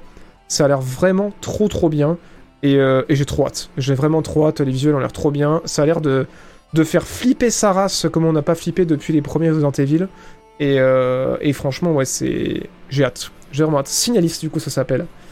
Voilà, voilà. Superbe ambiance, euh, superbe direction artistique. euh, ça a l'air trop trop bien. Euh, en VO uniquement. Je sais pas, faut regarder la page Steam. Je sais pas du tout. Voilà, voilà. Il y a un air de Valhalla. Euh, je connais pas du tout le jeu que t'as cité. Malheureusement. Je connais pas Valhalla avec des 1 à la place des L. Euh, ensuite, on a eu quelques images de euh, South of the Circle que je qui a retenu aussi mon attention, qui lui euh, est un jeu narratif, un petit peu à la Firewatch, voilà, où en fait on va jouer les souvenirs de quelqu'un qui s'est écrasé en Alaska en fait et qui essaie de survivre. Et la direction artistique a l'air complètement dingue. C'est déjà sorti sur l'Apple Arcade. Et l'Apple Arcade a tellement bien marché qu'en fait le jeu n'est pas sorti. Mais du coup ça va sortir sur PC, PlayStation, Xbox, Switch et mobile. Et euh, c'est fait par le studio qui s'appelle State of Play. Et euh, c'est super beau. C'est super beau visuellement. Euh, voilà, moi les univers narratifs à la Firewatch avec des directions artistiques comme ça. low poly avec des super plans. ça me fait grave envie. Euh, et, l'ambiance était assez cool, hein. le trailer le vendait assez bien, la direction artistique elle est assez bien. Et vu que c'est sorti sur Apple Arcade, je peux vous dire qu'en plus ça va pas être un jeu trop long, puisque euh, les trois personnes qui euh, se sont abonnées à Apple Arcade pour jouer aux trois jeux qu'il y avait dessus, ils y ont joué. Et ils ont dit que ça durait 3 heures. Donc voilà, un petit jeu narratif qui n'est pas trop ambitieux, qui va à l'essentiel, qui dure 3 heures. Moi je dis ouais, ouais, ouais, je suis méga chaud. Voilà, voilà. Malheureusement pas de date, hein. c'est prévu sur toutes les consoles, mais pas de date pour celui-ci. Voilà, voilà. Ça a l'air euh, très très sympa. Euh, sinon, jeu euh, assez original, euh. Alors pas original par sa direction artistique qui fait un petit peu jeu, comment dire, web game quoi, jeu qu'on pourrait jouer dans un explorateur internet, mais qui m'a intéressé par son gameplay. donc c'est fait par Dusklight. Ça a pas de date de sortie, c'est prévu sur PC. Et en fait, c'est un roguelike euh, avec des combats euh, en, euh, en, tour par tour, un petit peu en mode JRPG, et qui se joue avec des cartes. Et là, vous vous dites, mais qu'est-ce qu'il y a d'original? Et en fait, c'est pas que ça se joue avec des cartes en mode chaque carte est un pouvoir, c'est que ça se joue avec des cartes de poker. Et en fait, c'est ça qui est assez fun, c'est que vous avez des mains de poker en fait, et qu'il faut faire des combinaisons de poker, et plus votre combinaison de poker va être forte, plus le sort que vous allez essayer de lancer va être fort. Et du coup, en fait, ça mêle euh, la mécanique du poker avec les mécaniques de JRPG. Et j'ai trouvé ça euh, hyper original et vachement malin parce que côté de ça, on personnalise du coup son héroïne, on lui achète des consommables, on lui achète des pouvoirs.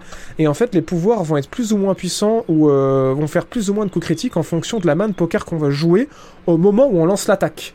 Et, et j'ai trouvé ça vraiment fun et euh, vraiment original en vrai comme, euh, comme gameplay.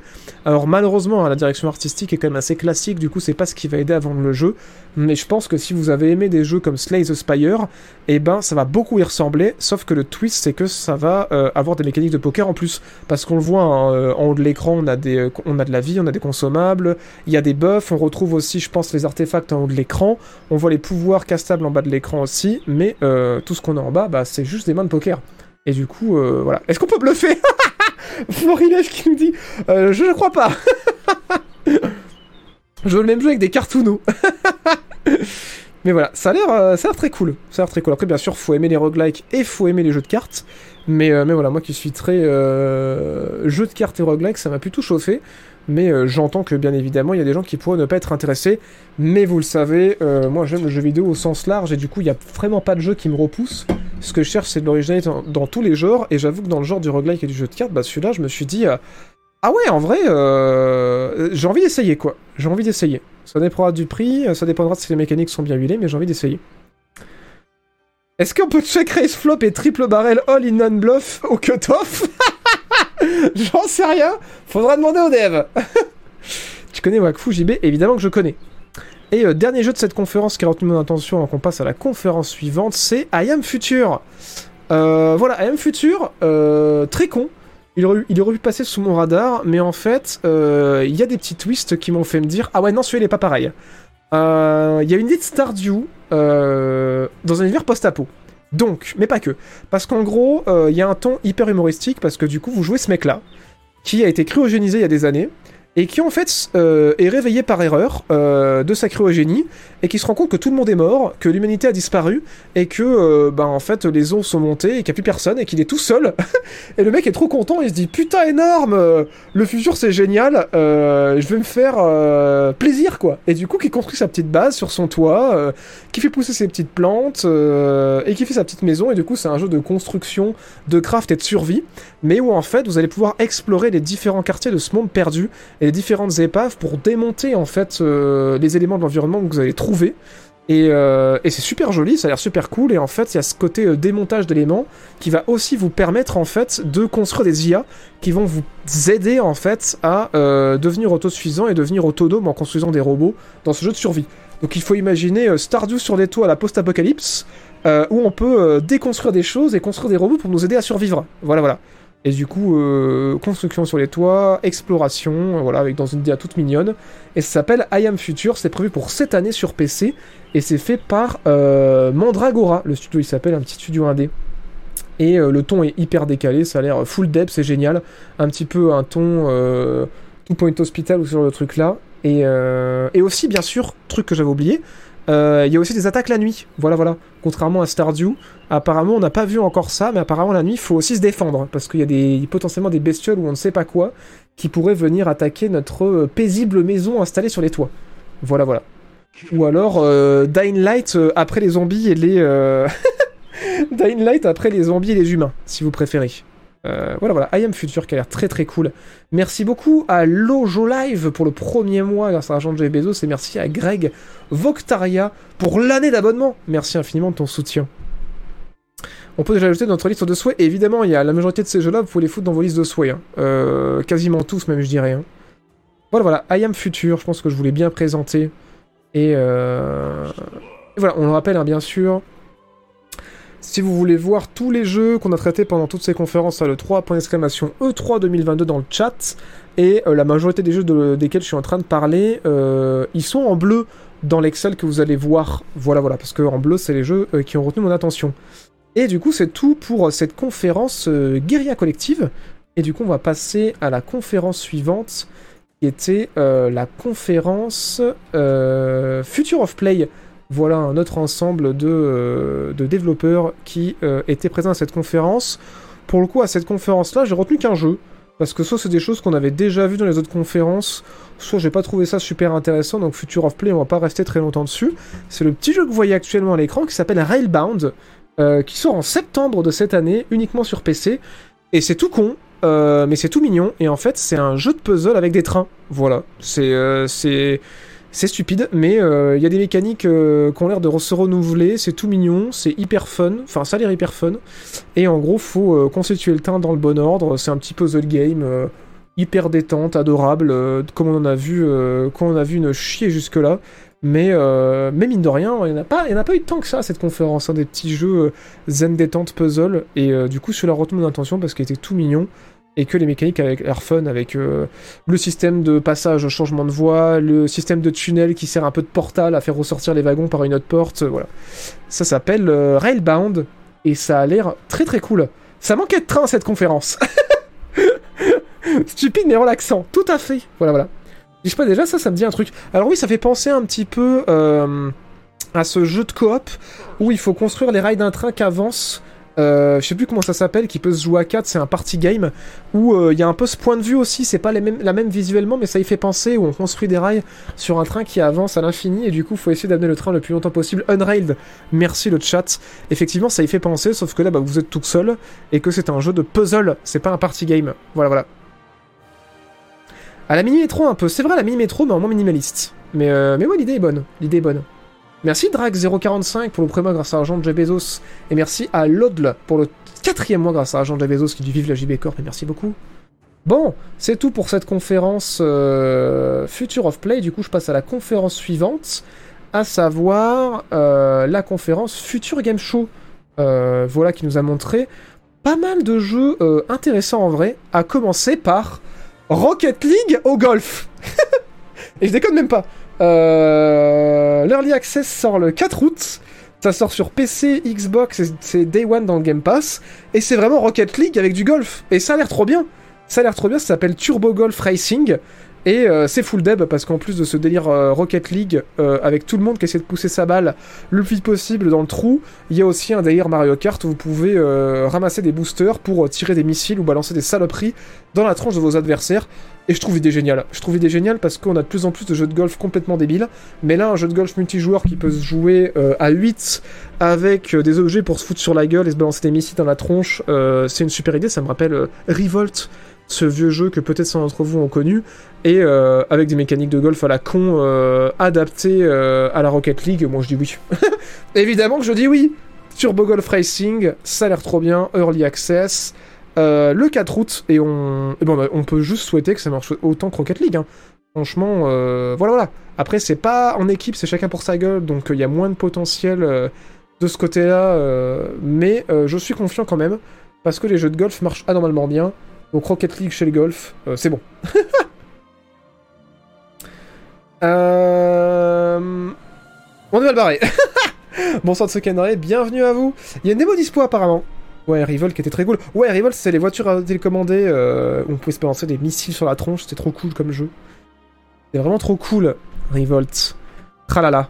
Si j'arrive à le retrouver quelque part, euh, faudrait qu'on s'en refasse en stream. Euh, voilà, donc cette conférence vraiment cool, vous allez voir, parce que euh, plein de bons jeux sur le Future Game Show, puisque derrière on a enchaîné sur The Entropy Center, qui va sortir en 2022, euh, donc cette année, qui est fait par Stubby Games, et en fait c'est Portal, mais avec un flingue qui permet de remonter le temps. Et du coup, euh, c'est un jeu à la première personne, de puzzle, euh, dans un centre de recherche euh, sur la Lune, je crois, avec un flingue qui parle, et... euh, et, voilà, ça fait très portal, hein, vous le voyez avec ces environnements complètement délabrés, où faut résoudre des salles, et le délire, voilà, c'est que c'est un puzzle game en FPS, et qu'en fait, il faut réussir à remonter le temps euh, pour résoudre les puzzles, et que l'objectif, c'est de réparer la machine dans laquelle on est pour euh, sauver la Terre. Voilà, il y a un petit peu cette esthétique à la euh, Titanfall 2 aussi dans un niveau qui était comme ça, avec un contrôle du temps, et ça a l'air trop bien The Entropy Center, pour cette année, sur PC, PlayStation et Xbox, par euh, Stubby Games. Voilà, voilà. J'ai trop hâte à mon les Portal Games. euh, J'en ai bouffé une chier. Et celui-là m'intéresse pas mal. En plus, c'est joli. Et jouer avec le temps, c'est toujours ultra fun. Donc, franchement, let's go, quoi. Portal 3 Ah bah non, évidemment. Eh bah non, ce n'est pas Portal 3. L'intelligence, toujours sympa, les jeux à concept comme ça. Ouais, carrément. Carrément, carrément. Et, euh, et ouais, franchement, je trouve qu'ils ont l'air d'avoir euh, bien poussé les mécaniques et euh, être allés un peu au bout de leur idée. Et euh, ça a l'air rigolo aussi au niveau du lore et de et de l'histoire du jeu, voilà, avec ces petits robots complètement fous aussi qui rappellent un petit peu les tours de, Portal, mais, euh, mais ouais, visuellement aussi c'est sympa, hein. franchement, voilà, voilà.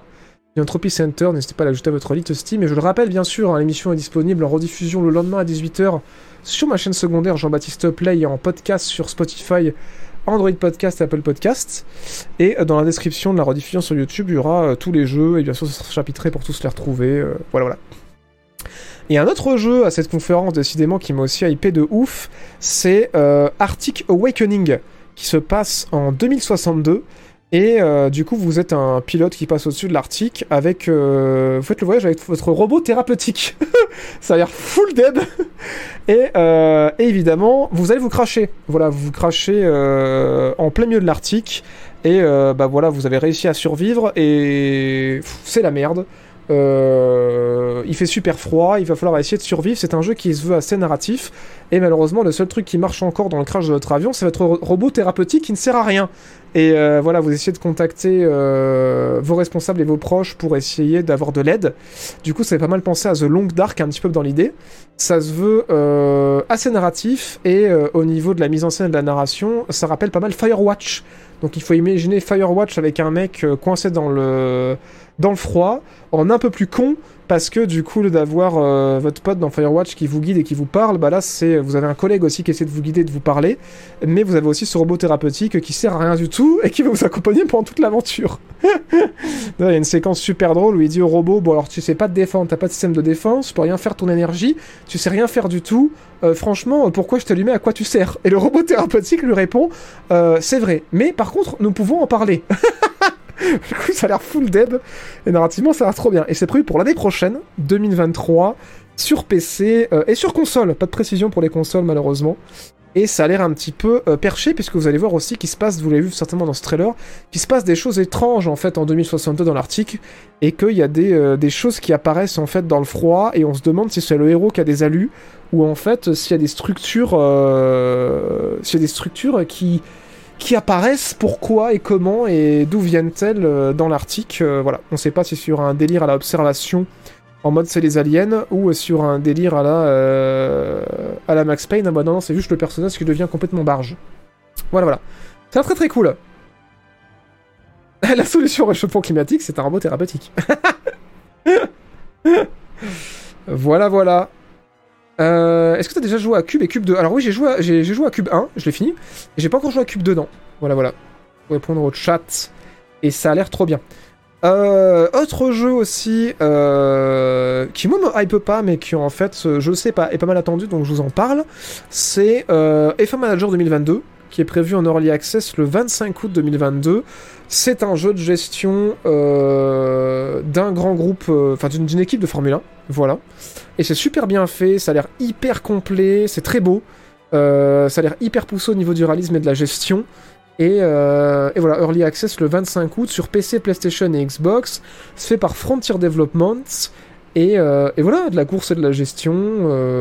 il y a l'air d'avoir beaucoup de customisation et beaucoup de personnalisation au niveau du véhicule et au niveau de l'écurie. Et ça a l'air très très cool. Est-ce que tu as payé par, Starfield? Starfield, on en parle après la conférence Bethesda. Ce sera la fin de cette émission, puisque c'est l'avant-dernière conférence euh, à laquelle on a pu insister euh, durant cette 3. Bien sûr, il y a eu Capcom et la conférence Assassin's Creed, mais il y a tellement eu rien d'intéressant comme annonce dans ces deux conférences-là que j'en parle pas. Voilà, voilà. F1 Manager 2022, donc Early Access le 25 euh, août. Paf Et d'ailleurs, oui, euh, excellente transition, hein, parce que là, on va parler de Hill, qui a, clos cette conférence Future Game Show, mais juste après cette conférence-là, on pense à la conférence Xbox Bethesda. Donc, euh, ne vous inquiétez pas. C'est dégueulasse, oui, euh, ça fait penser à Dead Space. C'est un... Mais c'est un jeu à la première personne. Voilà, c'est un jeu d'horreur absolument immonde qui s'appelle ILL, ILL, dont on a eu quelques nouvelles images à la fin de cette conférence Future Game Show, qui sort sur PC, mais aucune date. Et on a eu euh, 30 secondes de gameplay, vous avez tout vu. Voilà, voilà. Et euh, c'est super beau, ça a l'air immonde, ça a l'air ultra gore, ça joue la première personne. On aura des flingues, il y a d'autres images un petit peu qui traînent sur YouTube, mais je me, suis concentré sur les images euh, qu'on avait eues à la fin de cette conférence, et on dirait un petit peu euh, un genre de Resident Evil Village euh, fait par des gens euh, qui font des cauchemars étranges. voilà, voilà, ça a l'air vraiment full dégueulasse. hein. Alors je connais pas du tout l'histoire, hein, mais euh, ça a l'air vraiment... euh, Il y, a un- petit peu un délire Agony. Bon, on espère que le jeu ne connaîtra pas le même, euh, la même fin qu'Agony, hein, ce jeu qui nous est joué un survivant de l'enfer, ou qui avait une esthétique absolument ouf, mais qui finalement tombait grave à plat en termes de gameplay. On leur souhaite de, faire mieux. Merci Pacdal pour le premier mois grâce à la jambe des Béjos. Merci également à Carras002 pour le 20e mois grâce à des Béjos. Merci beaucoup. C'est sous Unreal Engine 5 euh, C'est marqué. Mais est-ce qu'on s'en branle pas un peu si c'est sous Unreal Engine ou pas? Moi, pourquoi vous, euh, vous vous hypez à chaque fois pour le Unreal Engine Je sais qu'il y a beaucoup de communications qui sont faites autour de ça, mais euh, je pense qu'il y a beaucoup de moteurs qui sont capables de faire aussi des belles choses. hein. Et c'est pas un gage de qualité d'avoir un jeu qui est fait sous Unreal Engine ou pas. Mais, euh, mais voilà. Après, bon, euh, peut-être que c'était juste une question comme ça, parce que t'as l'impression de reconnaître le moteur, ça j'en sais rien. Mais en tout cas, c'est pas, communiqué le moteur. Voilà, voilà. Oui, alors du côté des devs, effectivement, c'est plus de leur côté à eux que ça va les aider. Mais nous, euh, bon, finalement, ça nous change pas grand-chose à notre vie euh, quel moteur ils vont utiliser. Merci Hazel pour le premier mois grâce à l'argent de Bezos et merci MrBody67 pour le 14e mois. Merci infiniment.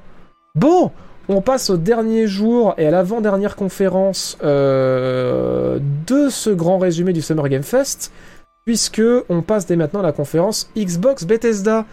Ils nous ont montré pas mal de choses assez ouf. hein.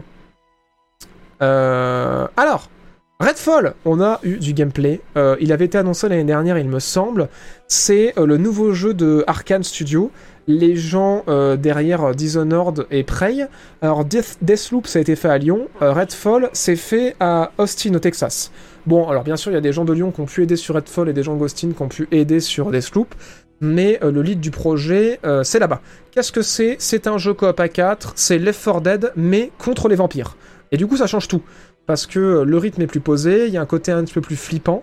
Et vu que c'est arcane, forcément, il va y avoir un level design assez cool. Et forcément, les personnages ont des pouvoirs. Là, on voit une des personnages jouables qui a des pouvoirs surnaturels, mais aussi un sniper qui est un ex-vampire, et deux autres personnages qui ont des pouvoirs par l'intermédiaire de technologies pour affronter des vampires. Alors, il n'y aura pas que des vampires, puisqu'il y aura des serviteurs de vampires, et ça fait qu'on jouera aussi contre des IA qui euh, auront des fusils. Voilà, voilà. Et, euh, et là, c'est du gameplay que vous voyez actuellement à l'écran. Vous allez voir, euh, c'est assez joli, ça a l'air assez fun. Et du coup, ça s'appelle Redfall. Que vous dire de plus sur ce jeu-là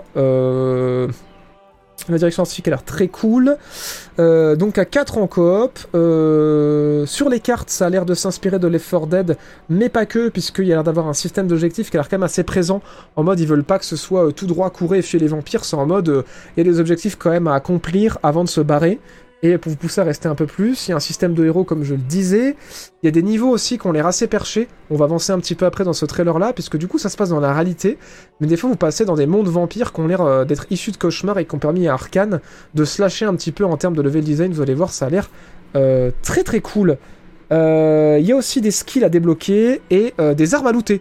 On a vu aussi un petit peu qu'elle allait avoir du loot un petit peu comme euh, à la Back 4 Blood. hein. Je pense que euh, on va voir beaucoup de ressemblances euh, avec Back 4 Blood euh, au niveau de ce jeu-là, parce que Back 4 Blood se sont dit comment on peut euh, améliorer la recette Left 4 Dead, et eux ils l'ont fait à leur manière, et je pense que là Redfall se disent la même chose, et ils vont le faire à leur manière. On va avancer un petit peu, pour vous montrer un petit peu ce dont je vous parlais par rapport à Redfall. Voilà, il montre un petit peu tous les personnages, donc il y a un personnage qui est un robot compagnon, euh, on va voir un petit peu toutes les habilités, là ça peut être intéressant. Et là on voit du coup ce que je disais, hein, les objectifs où il faut récupérer de l'équipement, il faut récupérer des cartes, il faut récupérer de l'intel pour euh, progresser dans la campagne et euh, avancer. Et ça a l'air pas mal en, vrai, hein. ça a l'air pas mal du tout parce que on voit qu'affronter des, vampires c'est pas pareil. Genre ils peuvent se, ils peuvent se téléporter, ils peuvent apparaître dans notre dos, ils peuvent se cacher dans le noir. voilà. Bon après il y, y a des ennemis plutôt classiques comme vous voyez là. En mode euh, juste des mecs avec des armes qui, euh, qui montent la garde. Il montre aussi qu'il y a possibilité de s'infiltrer, hein, comme vous le voyez actuellement, et, euh, de faire des actions simultanées pour éviter de sonner l'alarme et de se faire repérer par les vampires. Et sauf que bah voilà, forcément, il y a forcément un moment où ça va arriver et ça va partir en couille. Et là où vous faites rush par des gros méchants qui veulent vous, bouffer le sang, qui volent et qui peuvent disparaître. Et heureusement, vous avez plein d'habilités, plein de sauves, plein d'équipements pour y survivre. Et juste là, maintenant, normalement, si je me rappelle bien, ouais, c'est ça et ben vous allez avoir des endroits où vous rentrez, je crois, dans des nids de vampires, et en fait vous allez être dans des mondes complètement psychés, hors du temps. Euh, genre par exemple cette salle de ciné, euh, et dans l'écran de cinéma en fait il y a toute une forêt. Et euh, ça a l'air très cool, hein. ils ont l'air de s'être pas mal lâchés au niveau de la direction artistique et du level design, on reconnaît que c'est Arkane, et effectivement c'est ce qu'on imaginait quand on nous a dit Arkane fait un Left 4 Dead-like avec des vampires en coop. Voilà, incroyable. Et l'air très cool, hein. en vrai Redfall, euh, j'ai hâte que ça sorte, euh, je vais pas vous mentir. hein. Franchement, euh, voilà, voilà. Et c'est prévu pour le deuxième trimestre euh, 2023 sur PC, Xbox Series X et Game Pass, et pas du tout sur PlayStation, hein, puisque du coup là on a la conférence Xbox Bethesda, donc la majorité des jeux vont être en exclu euh, chez Microsoft. Voilà, voilà. Et One dans le Game Pass, ça fait quand même plaisir. Hein. Le genre de jeu où je vais me chier dessus. Euh, comment j'ai la barre des likes? Eh bien, euh, tout simplement en réinstallant euh, l'extension Dislike for YouTube. Voilà, voilà. Un Buffy Wildlands, et évidemment... Non, je vais pas parler de Dark Tide, on va pas en parler parce qu'on n'a pas eu de nouvelles infos. Voilà, voilà. Si vous voulez avoir des news sur Dark Tide, allez voir mes rediffusions précédentes, tout tapez point d'exclamation liste actu tout attaché dans le chat pour avoir accès à l'Excel où j'ai rangé toutes les news et vous faites CTRL F euh, pour chercher euh, la news Dark Tide. Et quand vous cliquez sur tout ce qui correspond à Dark Tide, ça vous envoie dans la rediff à la minute où je parle de Dark Tide. Et vu qu'on n'a eu aucune nouvelle info, je vais pas en reparler ici. Voilà, voilà. Et là, on n'y croyait pas. euh, c'était du... pas de news de Bioshock 4 non plus.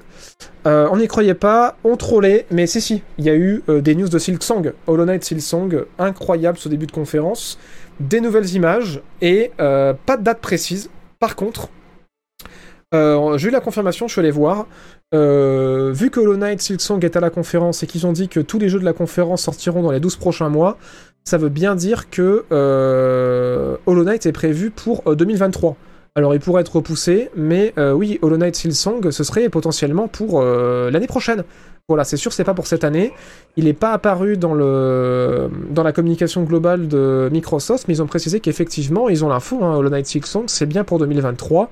C'est confirmé par, les développeurs, même si ça n'apparaissait pas dans la bande annonce. Et je pense que c'est parce qu'ils veulent pas hyper s'il y a un report encore. Mais, euh, mais ouais, ouais Silksong, c'est euh, c'est 2023. C'est euh, PC, Xbox euh, Series euh, S et Switch, et c'est Day One dans le Game Pass.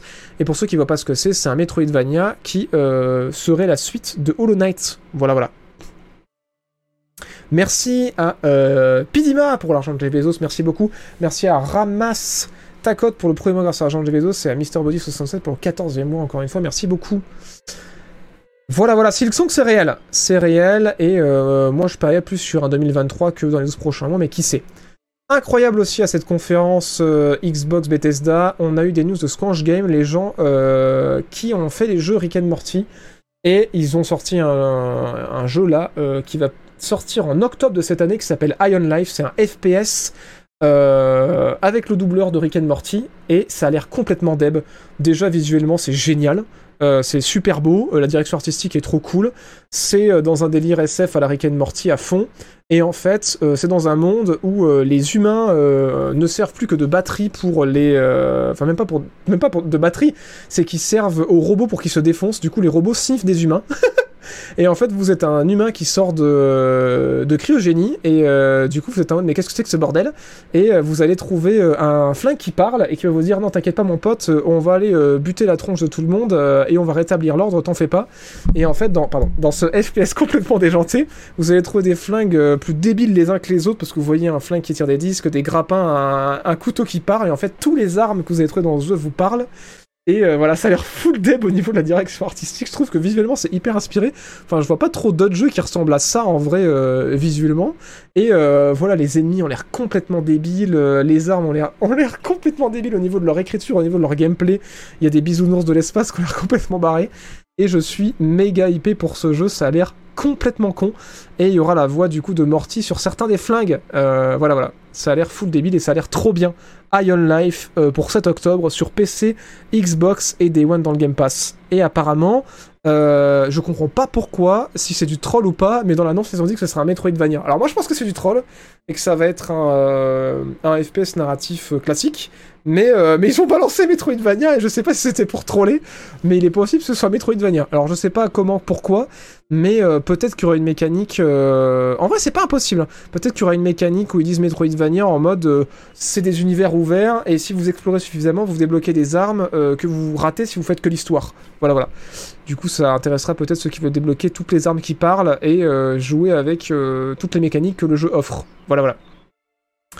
L'ADA peut rebuter pour beaucoup, je pense. Euh, bah, ça a pas l'air, hein. là pour l'instant sur le trailer, euh, il y a 300 pouces rouges pour 7000 euh, pouces bleus, donc je pense que personne n'allait rebuter.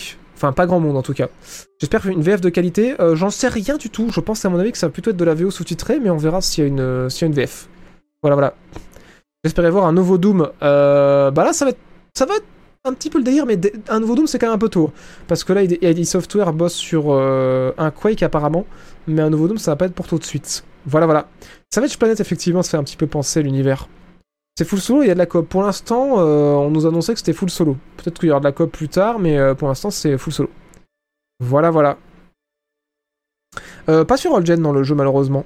Voilà, voilà. Et sinon, après, évidemment, on s'en doutait, mais on a eu des images de Forza Motorsport qui est prévu pour printemps 2023 sur PC, Xbox Series S et Day One dans le Game Pass qui est fait par Tanten Studio, euh, toujours. Et euh, bah, que dire de plus à part que c'est putain de beau. Hein. Franchement, euh, voilà. C'est super beau, ça fait vroom vroom. Ils ont teasé un petit peu qu'il y aurait une gestion du temps dynamique au niveau de la journée et tout ça. Ils ont pas trop parlé de la météo, mais en tout cas au niveau des annonces, en dehors du ray tracing et tout ça, et de la gestion du temps, et d'une gestion des dommages aussi sur les véhicules assez réalistes, les autres features qui seront euh, certainement annoncés dans les jours à venir, je pense qu'on va avoir quelque chose de très proche du dernier Grand Turismo. Hein. Euh, je sais pas s'il y aura autant de contenu dans euh, Forza Horizon, mais en termes de visuel, en termes de mécanique et de gameplay, je pense qu'on va, on va potentiellement se rapprocher. On verra, à confirmer quand on en saura un peu plus sur le jeu, mais en tout cas c'est super beau. Et, et, du coup on verra s'ils ont poussé autant Forza Motorsport qu'ils ont poussé Grand Turismo en termes de, de réalisme et d'immersion. Et voilà, et du coup ça c'était la conférence, il montrait un petit peu les environnements. comme pour Gran Turismo, il y a d'anciens circuits de Forza Motorsport et de Forza euh, qu'ils ont euh, remasterisé pour ce jeu-là. Et voilà, ça a l'air très cool. Vroom vroom Ils ont montré une jolie rivière. Vous êtes cons Voilà, voilà. Et oui, il y a Metal Hellsinger d'ailleurs, oui, pour ceux qui sont fans de Doom-like. Mais il y a plein de Doom-like aussi qui ont été à ces conférences. Hein. Je vous invite à taper point exclamation 3 2022 dans le chat et de faire un petit euh, CTRL F et de taper euh, Doom, et vous allez voir qu'il y a plein de Doom-like à se foutre sous la dent. hein. J'en- parle de quasiment aucun là dans ce résumé, mais euh, mais il y en a pas mal. Voilà, voilà pour Forza euh, Motorsport. Vroom vroom la voiture, effectivement. Overwatch 2, effe- on a eu des nouveautés aussi sur Overwatch 2, enfin des nouveautés, du nouveau gameplay. Il pas mal d'infos en vrai, hein, parce que du coup ça sort sur PC, sur Xbox, sur Switch, pas compris. Euh, mais ça sort sur Switch apparemment euh, à vérifier, et ça sort sur PlayStation, parce que du coup le deal avait déjà été signé pour PlayStation avec Blizzard avant l'annonce du rachat de Microsoft. Et du coup c'est un des rares jeux de cette conférence qui sera pas dans le Game Pass, mais on s'en branle parce que la grosse nouvelle de Overwatch 2, c'est qu'en fait, il sera free to play. Euh, le jeu va être totalement gratuit, c'est la suite à Overwatch, euh, avec des nouveaux héros qui, si j'ai tout compris, vont être aussi ajoutés à Overwatch 1. Et du coup, la différence avec Overwatch 1, c'est simplement que euh, bah, il y aura un mode coop. Voilà, et sinon, ça va être le même jeu. Et, mais par contre, celui-là il sera gratos dès le début. Et l'Early Access est daté au 4 octobre de cette année. Voilà, donc je pense qu'en vrai c'était le bon move à faire sur Overwatch 2 parce que ils se sont fait pas mal chier dessus par leur communauté parce qu'en fait ben, les joueurs auraient préféré euh, fait ils mettent à jour euh, comme ils avaient promis euh, Overwatch 1 avec tous les nouveaux modes de jeu, avec euh, bah, du développement de l'histoire et tout. Beaucoup de, fans d'Overwatch, de ce que j'ai vu, étaient vraiment pas contents en fait à l'annonce d'Overwatch 2 et je peux comprendre. Mais, mais voilà, la bonne nouvelle c'est que ce sera free to play, donc du coup il n'y aura pas besoin de l'acheter et je pense que c'est une façon de se racheter et de dire bon ok, c'était censé être gratos dans le premier, bah vous savez quoi, bah Overwatch 2 c'est full gratos pour tout le monde, comme ça tout le monde est content. Voilà, voilà. Donc ceux qui n'avaient pas fait le premier, ils pourront se lancer sur celui-là. Et euh, les joueurs du premier qui étaient pas contents et qui disaient putain c'est un cash grab, bah du coup maintenant c'est gratos, donc on peut dire que c'est un cash grab. Et du coup Early Access quand même, hein. Euh, Early Access chez, Blizzard, euh, bah, c'est pas souvent qu'on voit ça, il y a eu des bêtas, mais là non c'est vraiment une Early Access en mode euh, on veut retour avant d'annoncer que le jeu sera complet et fini. C'est une première, non? Je crois qu'il y a eu des bêtas, il y a eu des accès euh, anticipés, mais des early access, euh, reconnaître qu'ils allaient sortir un jeu qui n'est pas fini, je crois que c'est une première. hein. Euh, voilà, voilà. Combien on faire pour faire du bénéf? Bah, avec des skins, hein. comme toujours. De toute façon, Overwatch, ça brasse des thunes grâce au lootbox. Hein. Et, ils ont pris des régulations dans la gueule de plusieurs pays à cause de ça. Mais les lootbox, ça rapporte des thunes en masse. FIFA et Overwatch, ils font tout leur bif là-dessus. Et je pense qu'Overwatch 2, ça va être pareil. On, va, on avoir des lootbox pour les skins et, euh, ça va être encore euh, un méga cash grab. Mais bon, après, voilà. hein. Moi, j'avoue que je trouve les lootbox, hein, c'est un système vraiment dégueulasse. Mais je préfère qu'il y ait de la cosmétique plutôt que ce soit pay to win. Voilà, voilà. Merci euh, Pidama pour l'argent de Jeff Bezos, merci beaucoup. Et merci DJ Rexma pour le premier mois. Bienvenue dans la maçonnerie. Merci infiniment de ton soutien. Faut que je un coup. Hmm. Apparemment dans le chat on me dit qu'il y aura euh, le solo sera payant. Alors ça j'avais zappé et du coup c'est peut-être comme ça qu'ils vont faire des thunes. Effectivement ça se fait de plus en plus des campagnes solo payantes et un battle pass évidemment oui qui va rapporter des thunes aussi ça c'est sûr. Ça c'est sûr c'est évident c'est évident. Voilà voilà pour Overwatch et ensuite on a revu du gameplay de Scorn incroyable. Alors Scorn, qu'est-ce que c'est? Euh, C'est un jeu de tir à la première personne, mais qui se veut euh, horreur, euh, lent et contemplatif. On attend depuis des plombes en vrai, et qu'on pensait que c'était arrêté. Il y a une direction artistique un petit peu à la Alien, euh, et apparemment il y a un des euh, designers de... qui a bossé sur les films Alien, qui a bossé sur ce jeu-là. Et voilà, ça a l'air dégueulasse, Euh, ça a l'air vraiment dégueu. Euh, mais ça a l'air trop bien. Voilà, euh, en termes de direction artistique, je suis méga fan. Et les développeurs ont dit attention, euh, c'est pas un Doom-like, c'est très lent. Et euh, c'est plus Resident Evil euh, où en fait, euh, si vous prenez un affrontement contre une bestiole, ça va être chaud, ça va vous bouffer pas mal de munitions et, euh, et, et- en conscience quoi. Ça va être un jeu qui qui va pas pardonner beaucoup et vous allez, c'est pas un jeu où vous allez être en mode euh, bah mince, euh, je si je bute pas tous les monstres, je finis pas le jeu. Non, c'est en mode faut survivre en fait. Faut survivre et du coup faut compter vos munitions et faut pas faire n'importe quoi. Donc voilà, je pense que ça va plutôt aller du côté euh, d'un gameplay à la Alien Isolation ou Resident Evil euh, à la première personne. Et la meilleure nouvelle, c'est que, ben, vous le voyez là, 21 octobre 2022. Ça sort cette année, hein. 21 octobre 2022, je suis trop content. Euh, PC, Xbox et Day One dans le Game Pass. Voilà, voilà. Et, euh, et ça a l'air trop bien. Il y a aussi des, petits puzzles environnementaux, on a vu. euh, ça a l'air très très cool. Cthulhu Non, pas du tout Cthulhu. Aucun rapport avec Cthulhu. C'est vraiment un délire à la, à la Alien, quoi. Genre un humain qui se réveille dans, dans un nid sur une planète qu'il connaît pas, avec des monstres horribles et qui, se demandent ce qui se passe, quoi. Euh, voilà, c'est vraiment un délire à la Alien. Un peu comme Metro niveau survie, non, je pense encore pire. Je pense encore pire parce que dans Metro, en vrai, tu comptes tes balles, mais parce que c'est la monnaie du jeu. Là, en mode, tu comptes tes balles parce qu'il n'y en a pas, en fait. parce qu'il n'y en a quasiment pas. Voilà, voilà. Horreur dans l'espace, ça me dit quelque chose. Effectivement, il y a eu euh, beaucoup de jeux d'horreur en vrai psychologique dans ces conférences et beaucoup de SF. Mais bon, après voilà, il y a eu aussi beaucoup de jeux d'heroic fantasy, beaucoup euh, de jeux modernes, beaucoup de FPS. Euh, effectivement, les grands genres. Quand on annonce 400 jeux, effectivement, il y a de la répétition, quoi. Il n'y a pas 10 000 univers qui existent dans la fiction, malheureusement. Mais bon, que voulez-vous? Je sais pas inventer un univers, vous. Euh, moi, je veux jouer à un truc en mode. Euh, euh, Brutus le Lent chasse les escargots en apesanteur sur l'espace, dans l'espace. je veux du gameplay contemplatif. ensuite, un jeu incroyable qui me hype, mais sa mère, ça s'appelle Flintlock. The Siege of Down. C'est fait par des gens qui ont fait Asian, euh, si vous y avez joué aussi, exclu Xbox. Donc là, le jeu va sortir par contre celui-ci. Non, pas exclu Xbox, c'est sur PlayStation aussi, excusez-moi, Asian. Et celui-là va sortir sur PC, PlayStation, Xbox, il sera Day One dans le Game Pass. Asian, c'était un petit peu cette espèce de Souls-like en low poly qui avait hyper pas marché, qui se joue aussi en coop, qui était très sympa. Là, on change tout. on est sur un jeu à la troisième personne avec des graphismes magnifiques une direction artistique qui a l'air complètement ouf. Et euh, c'est un beat'em all euh, dans un univers euh, qui mélange tellement plein d'idées. un personnage qui a l'air d'être issu un petit peu d'une époque renaissance, un peu steampunk, qui a des flingues en mode corsaire, mais aussi une hache et des pouvoirs spéciaux, et qui est accompagné d'un renard magique. Et en gros, voilà, en termes de gameplay, ça ressemble un petit peu à God of War au niveau des combats. Euh, puisque voilà, vous avez vu, on peut faire des gros pafs dans le sol et on enchaîne des gens à la hache. Mais par contre, on a aussi un flingue, un peu la Bloodborne, et on est accompagné par un petit euh, renard qui fait un peu penser à Atreus dans God of War. Mais voilà, il y a des pouvoirs aussi, il y a des boss, et euh, l'univers a l'air absolument génial. Que vous dire de plus? Des flingues, des pouvoirs, du beat'em up, une super direction artistique. Mais qu'est-ce qu'il vous faut de plus? Voilà, des puzzles environnementaux, enfin c'est super beau. Franchement, ça me fait, trop envie. J'avais trouvé Asian vraiment très cool. J'ai pas joué assez. Et là, euh, franchement, de cette 3, c'est un des jeux qui me chauffe le plus. Hein.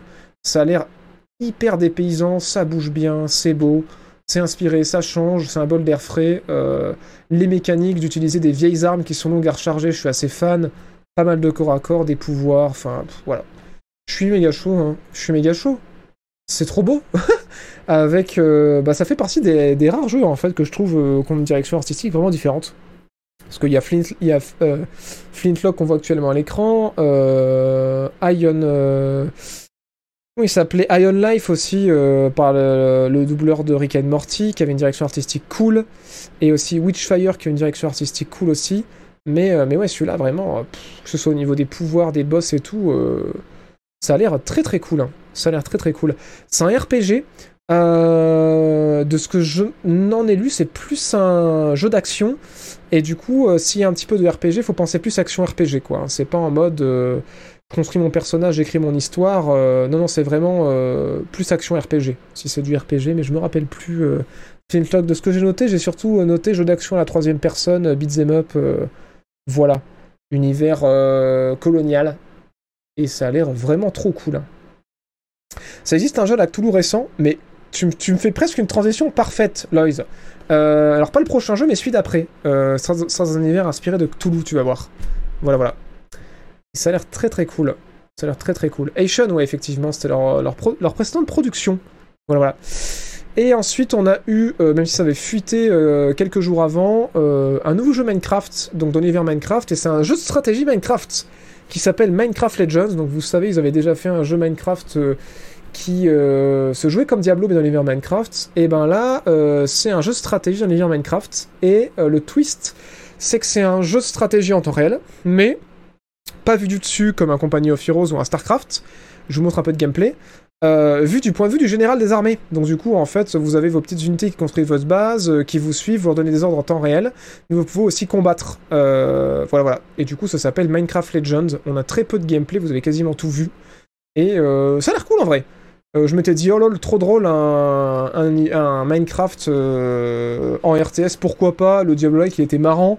Bon, il est marrant parce qu'il est dans le Game Pass. hein. Euh, on en fait vite le tour, même si les mécaniques sont assez addictives en vrai dans le Diablo qui sont sortis. Et mais là, le, le délire RTS en mode on y va avec ses armées et on, et, on les fait construire sa base en point de vue à la troisième personne. ouais, je suis chaud. Voilà, voilà. Et du coup, c'est prévu sur PC, Xbox, Day One dans le Game Pass pour 2023. Et, euh, et que vous dire de plus? Bah ouais, construction de base. Ah oui, c'est les mêmes, les mêmes devs que.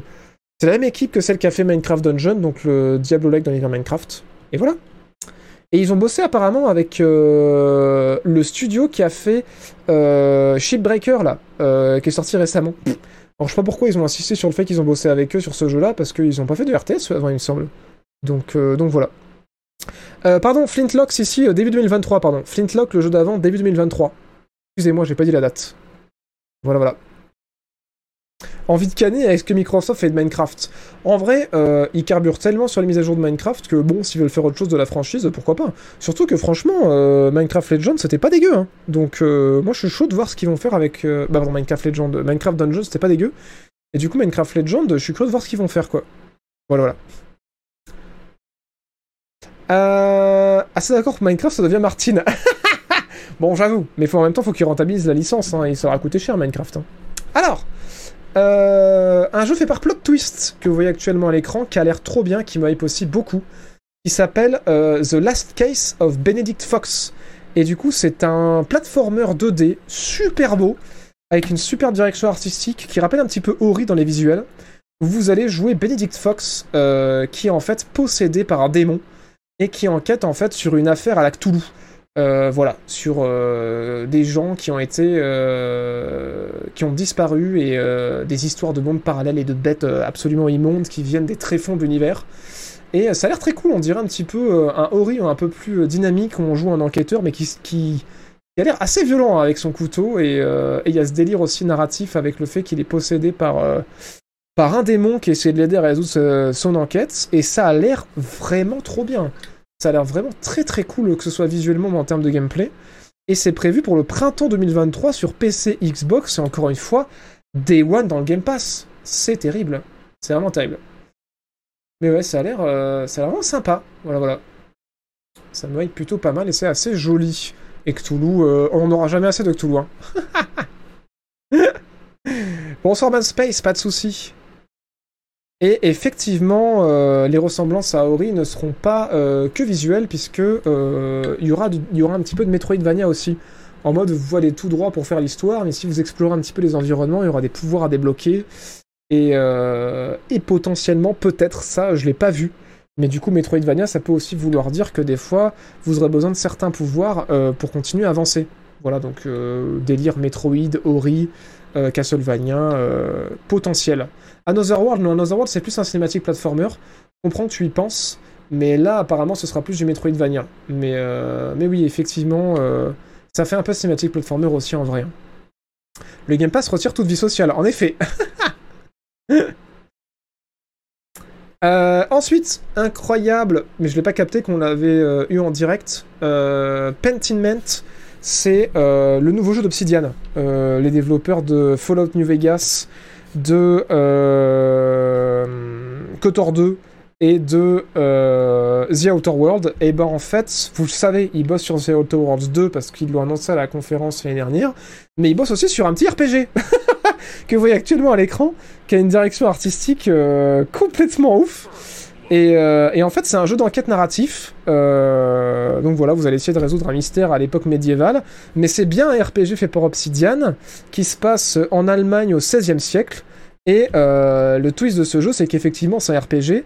Donc tous les choix que vous allez faire dans ce jeu-là vont avoir des conséquences sur la suite de l'histoire et sur les personnages du monde. Parce qu'en fait, le jeu se déroule sur 25 ans. Et en fait, vous allez voir les personnages et votre personnage vieillir pendant 25 ans au fil du jeu. Et du coup, les choix et les liens que vous allez avoir avec certaines personnes ben, vont faire qu'ils vont aller plus ou moins loin dans l'aventure, qu'ils vont évoluer euh, d'une manière différente ou pas. Et du coup, votre but, en fait, c'est de résoudre cette drôle d'enquête. Euh, et on nous a promis une ambiance un petit peu euh, complotiste. Voilà, voilà. Ça s'appelle Pentiment et ça sort en novembre de cette année sur PC, Xbox et Day One dans le Game Pass. Merci Velen2 pour le premier mois grâce à l'agent de Jeff Bezos. Merci infiniment de ton soutien. Voilà, voilà. Un petit RPG light, ouais, effectivement. ça a l'air trop bien. Et Obsidian aussi, les Pillars of Eternity, effectivement. Grounded, c'est Obsidian aussi, putain, un gros studio du coup. hein. J'avais zappé que Grounded c'était Obsidian aussi. Voilà, voilà pour ce petit euh, Pentiment. Après, on a des news de Diablo. Euh, que dire? Il y a le nécromancien qui est confirmé dans Diablo 4. Euh, Diablo 4 est prévu pour 2023 sur PC, PlayStation et Xbox. C'est toujours fait chez Blizzard, c'est toujours de l'action RPG. Euh, c'est la cinquième et dernière classe du coup le nécromancien. C'est toujours de l'open world avec 150 donjons. Mais maintenant il y a aussi des forteresses à libérer euh, en plus des donjons. euh, pour ramener la paix dans les villages avoisinants. Il y aura toujours de la coop. c'est possible aussi de faire de la coop en local. Il y aura un, un PVP qui est activable ou pas. L'arbre de compétences a l'air gigantesque. Euh, aussi gros que ce qui est fait du côté des concurrents de Diablo plutôt que ce que Diablo a fait jusque-là. Et bien sûr, on nous promet euh, un million de mises à jour euh, jusqu'à ce qu'ils annoncent Diablo 5. Voilà, voilà. Pour les news du côté de Diablo 4 euh, avant qu'ils sortent. Pas de news sur la version mobile? Ah non, ils ont rien dit sur Diablo Immortal, il me semble. voilà, voilà. Est-ce qu'il faut payer 50k pour, pour avoir tout le stuff? Alors ça, on ne le dira pas, hein, s'il faudra payer aussi un demi-million comme dans Diablo Immortals pour euh, débloquer le stuff le plus avancé du jeu. Mais non, on espère évidemment que ce sera plus proche de Diablo 3 en termes de concept et de monétisation que de Diablo Immortal, hein. Au secours, pitié. Alors pas de Game Pass, malheureusement. Pour l'instant, à annoncer pour Diablo, ni pour Overwatch, qui du coup free-to-play, donc on s'en fout. Mais Diablo, pour le moment, pas de Game Pass. Voilà, voilà. Pour les news de ce côté-là. Après, il y a eu une petite annonce aussi euh, assez intéressante. Les développeurs de Dead or Alive et de Nioh 1 et 2 ont annoncé euh, Wolong Fallen Dynasty. Et il n'y a pas grand chose à dire là-dessus, à part que ça sort début 2023 sur PC, Xbox et c'est Day One dans le Game Pass. Et en vrai, on dirait un genre de Nioh, donc un Souls-like, euh, dans le Japon médiéval fantastique, euh, avec plein de zombies. Voilà, en gros, ça ressemble grave à ça. Euh, je sais pas quoi en penser, parce que pour l'instant, j'ai l'impression qu'on n'en voit que de la cinématique. Et euh, pourquoi pas, hein, ça a l'air cool. Euh, Nioh, c'était bien, apparemment. Moi, j'ai à peine joué au 1 et au 2. J'en ai fini aucun. Mais, euh, mais le, bah, en main, c'est cool. Après, je sais pas si sur la longueur, ça tient le coup. Et du coup, voilà, euh, Wolong Fallen Dynasty, c'est euh, le nouveau jeu des devs de Nioh. Et ils nous ont susurré à l'oreille cette semaine que oui, oui, ce serait bien euh, du Masocore-like, ils ont dit. Donc apparemment, on dit plus Souls-like, on dit type Masocore. C'est pas la Chine plutôt? Il me semblait que c'était le Japon, mais j'ai peut-être mal lu. Et du coup, c'est peut-être plutôt la Chine, Chine médiévale. Le chat a l'air de dire c'est plutôt la Chine, donc je me suis trompé. C'est plutôt, c'était plutôt du côté de la Chine. Diablo 4, en- Diablo 4 a encore changé de DA Non, ça c'est pas Diablo 4, hein, c'est Wolong Fallen Dynasty. Et du coup, ils ont pas changé de DA. Voilà, voilà, début 2023 euh, pour ce jeu euh, extraordinaire. Est-ce qu'il y aura un hôtel de vente comme dans euh, Diablo 3 Alors, j'ai pas l'info de ce côté-là pour l'hôtel de vente sur Diablo 4. Voilà, voilà. Désolé, désolé. Des Chinois de Chine? Et du coup, ils ont conclu la conférence Xbox Bethesda sur Starfield. On a vu 15 minutes de Starfield. Alors, je vous rassure, on va pas se taper les 15 minutes de Starfield. euh, on va se résumer ça hyper bien, euh, viteuf, hyper propre. Ça va bien se passer. Ne vous inquiétez pas. Alors, Starfield, qu'est-ce que c'est? Qu'est-ce qu'on sait? Alors, Starfield, c'est un RPG fait par les développeurs de Fallout 4, Skyrim et l'incroyable Fallout 76. Euh, voilà. Et euh, bien sûr, évidemment, comme avec les jeux Bethesda, les jeux développés par Bethesda, je dis, je dis pas les jeux édités par Bethesda, mais comme avec les jeux développés par Bethesda à chaque fois, attention, ça va sortir éclaté. Euh, J'espère que le rachat par Microsoft euh, va aider à faire en sorte que le jeu va sortir dans un bon état. Ça va être au modeur de réparer le jeu et on va nous promettre des trucs dans, euh, à l'E3 qui seront pas du tout dans le jeu. Voilà, donc Todd Howard s'est encore envolé. Il y a, j'ai vu plein de gens euh, sur le web euh, s'exciter en mode waouh, mais ça va être incroyable tout ce qu'ils ont annoncé. Non, non, ne croyez que ce que vous voyez et même ce que vous voyez, doutez parce que Todd Howard, qui vous voyez actuellement à l'écran, il y a des trucs où ça pue le bullshit à mort. Mais on va en parler. Donc, euh, The Breaker, c'est un euh, RPG spatial. Il faut imaginer Fallout 5 euh, dans l'espace. Ça ressemble beaucoup euh, à No Man's Sky dès le début, parce que vous allez le voir, euh, on sort d'un vaisseau, On est accompagné euh, par un robot. Euh, bon, alors, ça fait penser un petit peu visuellement au mecha de No Man's Sky, mais on s'en fout. Mais moi, ce qui me fait penser à No Man's Sky, c'est ce qu'il va y avoir dans deux secondes. C'est que il y a des plantes sur la planète qu'on peut scanner. Il y a aussi un pistolet laser qui vous permet de miner des minerais sur les planètes que vous visitez, comme dans No Man's Sky, et vous allez voir que le personnage va croiser des bestioles qui ressemblent pas mal au design de certaines bestioles de No Man's Sky. Et comme dans No Man's Sky, on peut appuyer sur un bouton aussi pour passer à la troisième personne. Euh, le HUD aussi fait un petit peu penser euh, à No Man's Sky au départ, mais vous allez voir qu'après, euh, au niveau des combats, ça rappelle un petit peu avec les jauges de vie, plus ce qui a été fait du côté de Destiny, ce qui est cohérent, même si je suis pas fan des HUD un petit peu bateau comme ça, ce serait bien d'avoir des, visuels un peu plus originaux, mais bon, je ne suis pas UX designer, donc laissons faire les gens qui font ce métier faire leur travail. on a vu du coup, bon là vous allez voir dans deux secondes, hein, la séquence de minage, absolument extraordinaire. Bon, il tire avec son laser, c'est pas hyper intéressant. Hein. Il récupère des minerais, trop bien. On va avancer un petit peu, puisqu'après il arrive dans une station pour se rendre compte que le jeu est très joli. Vous allez voir au niveau euh, des gunfights que voilà, il y a des ennemis avec des barres de vie. Donc oui, c'est un RPG. Donc oui, euh, il est possible qu'il y ait des éponges à balles. Oui, effectivement, la barre de vie des ennemis, les levels, ça fait très Destiny The Division. Mais faut s'y attendre, hein, c'est un RPG, c'est pas, un FPS. Et euh, au niveau des mouvements, c'est cool. Par contre, au niveau des armes, ça manque de punch, que ce soit au niveau du son, des animations. Euh, surtout le shotgun qui va arriver dans deux secondes. Euh, on a l'impression de tirer avec un pétard mouillé, et ça, ça me fait un peu peur, parce que va y avoir beaucoup de shoot, je pense, dans ce jeu-là. Mais bon. On a vu aussi qu'il y aura du crochetage, comme dans tous les jeux Bethesda, et potentiellement du hack, du coup. Euh, voilà, voilà. J'ai vu aussi qu'il allait avoir des jetpacks et on a vu aussi sur le toit dans deux secondes, j'avance un peu, que euh, les IA elles sont pas ouf. Hein. Euh, genre là, vous allez voir dans deux secondes, ça a pas l'air gauche, genre lui là qui se met à couvert à deux à l'heure. C'est assez extraordinaire. Et dans deux secondes, une IA qui tourne carrément le dos pour se faire fumer. Alors potentiellement c'est scripté pour montrer qu'on peut tirer sur les jetpacks. Séquence jetpack dans deux secondes pour continuer un petit peu de shoot. Euh, voilà, voilà. Après, l'univers a l'air cool. En vrai, euh, l'univers a l'air cool. Il y a des combats sans gravité qu'on va voir un petit peu après euh, le magnifique visage de Todd World. Ils nous ont montré pas mal de planètes différentes. les combats sans gravité, je suis chaud. Les planètes différentes, je suis chaud. En termes de direction artistique au niveau des environnements, ça a l'air assez original. c'est des trucs qu'on connaît, mais il y, a des moments qu'on est assez inspirés, vous allez voir un petit peu dans ces images.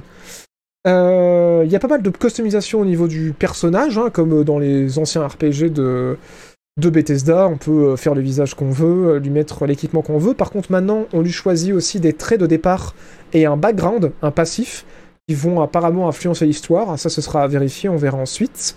Il y aura effectivement un arbre de compétences parce que c'est un RPG. Par contre, dans les choses un petit peu plus intéressantes, voyez, hein, c'est ça que je disais quand je parlais de direction artistique, cool. Euh, les... Moi, je suis un peu deg des euh, animations faciales qui font encore un peu cheap, alors que le reste du jeu est quand même très beau. Mais au niveau des animations faciales, euh, là, vous le voyez, ça fait encore un petit peu... Voilà, on avait le budget pour tout, sauf pour faire des animations faciales un peu plus réalistes, quoi. Putain, de dire, The Witcher, c'était 2015, et les personnages paraissaient déjà plus vivants que sur ce jeu-là qui va sortir... je ne vous l'ai pas dit, excusez-moi, en 2023 sur PC, Xbox et Day One dans le Game Pass.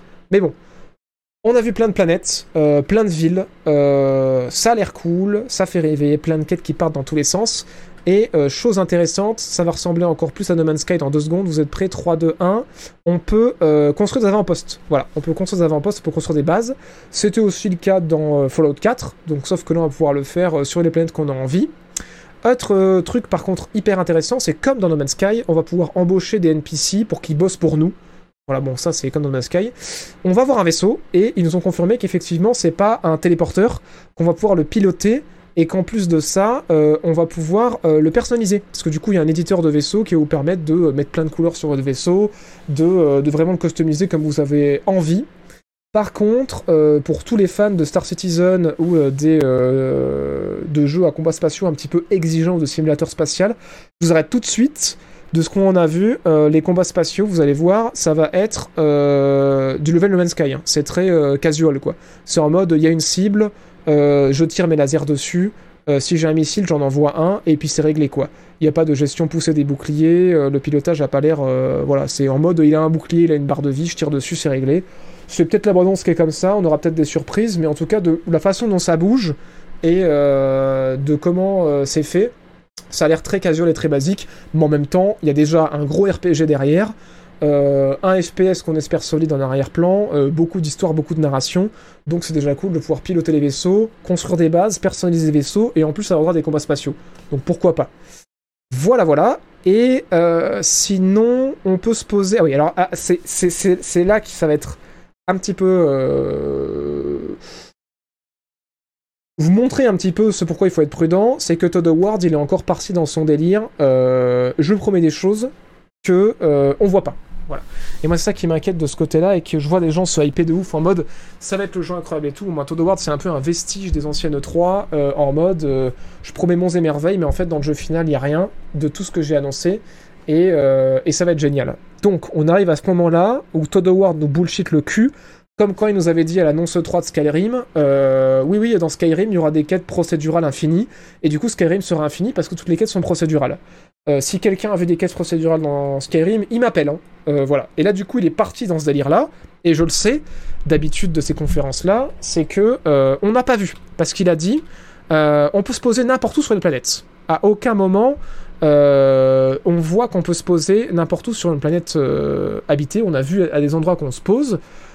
Ça, on a vu, mais là, il montre les planètes de loin, et en fait, on voit pas si on peut vraiment se poser partout. Mais c'est pas impossible, parce que dans No Man's Sky, on le rappelle, on peut se poser euh, n'importe où sur toutes les planètes. Donc, c'est pas un truc impossible à faire. Mais on l'a pas vu. Donc, ok, euh, croyons-le sur parole. Et là où, par contre, ça part en couille, c'est que Todd Howard, il nous dit euh, il y a un système solaire, du coup, on est en mode ok, d'accord.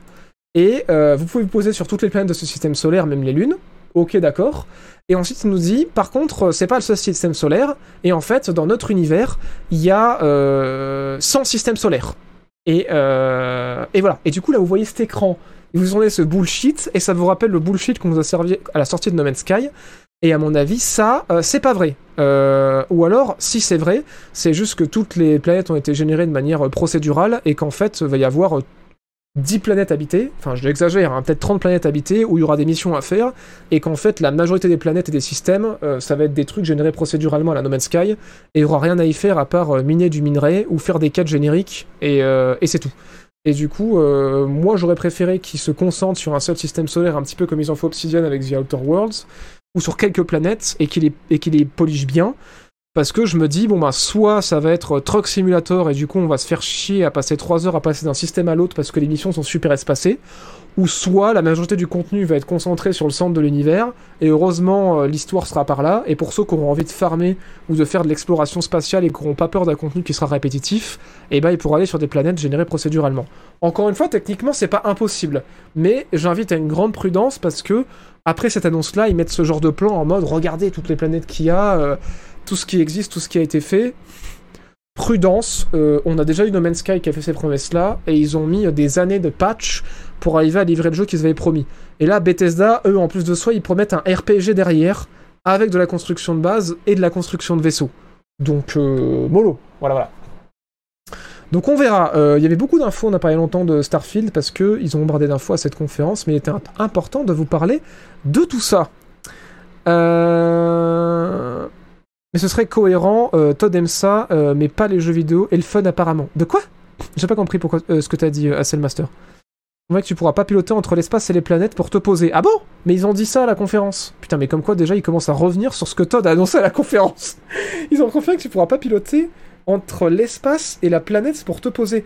Ah oui, donc en fait on pourra pas se poser n'importe où. Donc il a déjà bien dit une connerie qui sont déjà en train de désamorcer quoi. Non mais c'est fou quand même. Ok, bon on verra. Confirmer du coup euh, ce que dit dans le chat, mais en tout cas la conférence il a clairement dit qu'on pourra se poser n'importe où, hein, euh, notre petit Todd. Euh, donc voilà, prudence sur tout ce qui a été annoncé. The Elder Scrolls 6, bien sûr, c'est pas pour tout de suite. hein. Il fait il vient à peine de finir la pré-production, il y a rien pour l'instant sur The Elder Scrolls 6, à part à peu près la direction globale qu'ils veulent prendre. Il dit dans l'interview qu'on peut pas piquer droit vers la planète avec le vaisseau, il y a une transition espace-terre ferme. Et ben voilà, ben comme quoi déjà dans la, conférence elle est pas dit ça. Euh, tout le monde compare avec les jeux qu'ils connaissent, là c'est bon, on a compris les refs euh, Fallout, No Man's Sky, Elite Dangerous. Bah oui, mais en fait, euh, c'est important pour s'y repérer et comprendre un petit peu à quoi s'attendre. Sinon, comment tu fais pour résumer toute la promesse d'un jeu en deux secondes si tu donnes pas des points de repère aux gens? Enfin, c'est forcément qu'on compare, ça nous permet de, nous y retrouver. Après, on dit pas que ce sera le même jeu, mais juste que bah, ça y ressemble. Et pour le coup, là, celui-là, il ressemble beaucoup à ses congénères, quoi. Mais c'est normal et c'est pas un mal. Voilà, le bon vieux Todd, effectivement. Euh... un direct dans le genou. Excusez-moi, oui, non, mais en même temps, Todd Howard, ils en fait tellement euh, des vertes et des pas mûres. euh, lui et euh, Molino, euh, c'est bon, on a l'habitude maintenant. hein. Molino, pardon, Peter Molino, effectivement, euh, c'est des, professionnels bullshitters. hein. Est-ce qu'on peut rentrer dans les vaisseaux? C'est incroyable. Bon, je pense que j'ai résumé pas mal au niveau de ce qu'il y avait à dire sur ce, euh, sur ce Starfield. Comprends pas comment les gens qui voient pas les similitudes avec No Man's Sky. Non mais oui, non mais oui, c'est évident, c'est évident. Ce sera pas le même jeu, c'est sûr, mais il y a des ressemblances. Et c'est bien parce que ça nous permet d'avoir des repères en fait euh, en termes de gameplay quoi. Parce que si vous n'avez pas joué au No Man's Sky, bon, bah, tant mieux, c'est nouveau pour vous. Mais si je vous dis euh, scanner des plantes, scanner des bestioles, euh, farmer des minerais, si vous avez joué à No Man's Sky, vous comprenez de quoi je parle. Construction de base sur une lune, vous comprenez de quoi je parle aussi. Et du coup, vous avez potentiellement un affect avec ce genre de gameplay ou pas, qui vous permet de savoir si ce pan-là de Starfield vous intéressera, pas, ou- vous intéressera ou pas. Voilà, voilà. Bref, euh, vous vous dites c'est fini Eh ben non. Eh ben en fait, il y avait la dernière conférence euh, de cette 3 qui nous a montré encore pas mal de jeux stylés. hein. La conférence PC, euh, je m'attendais pas à ce qu'elle soit aussi bien et j'étais très content de ça. Et, voilà, très très, bonne, bon dernier jour de conférence parce que la conférence d'ouverture était très bien, le Summer Game Fest. Et après, il y a eu un gros euh, mou pendant deux jours parce qu'on nous bombardait d'annonces, il y avait beaucoup à trier. Mais là, le dernier jour, dimanche, la conférence Xbox, Bethesda et PC, elle était vraiment stylée. hein. Euh, moi, dimanche, c'est le jour que j'ai préféré perso. Et du coup, transition directe pour le nouveau jeu de Clay, les développeurs de euh, Don't Starve à la conférence PC, qui ont annoncé un espèce de Street of Rage dans un univers fantasy tout mignon, qui a l'air trop bien, mais genre, il est censé nulle part le truc, ça s'appelle Redwood, et c'est prévu sur euh, PC pour une date indéterminée, et apparemment ce sera un roguelike hack and slash. Voilà, voilà. Et on n'a pas beaucoup de gameplay, mais on imagine une direction artistique à la Don't Starve aussi, euh, avec un max de loot et, euh, et coop à 4. Voilà, voilà. Early access. Euh, ils savent pas quand. Voilà, ils ont fait genre 2023-2024, ils hésitent encore. Mais euh, putain, Clay qui carbure, hein, parce qu'ils viennent tout juste de sortir euh, d'Early Access leur jeu de cartes là, euh, spatial SF, je sais plus comment ça s'appelle. Mais euh, voilà. Je crois pas que c'est les devs de Shank euh, Clay? Je sais plus. Je crois que c'est les devs de Shank, mais euh, je me rappelle plus. Putain, c'est tellement vieux Shank. Non, je, crois que les devs de Shank, c'était les devs de euh, du jeu de ninja là. Je, crois, je, me souviens plus c'est Clay, je crois pas. Attendez, on va regarder. Shank, bonne question dans le chat. Mais non, je crois que. Oula. Shank. Ah, si, c'est Clay. Putain, ils ont fait tellement une chier de jeu. C'est ouf.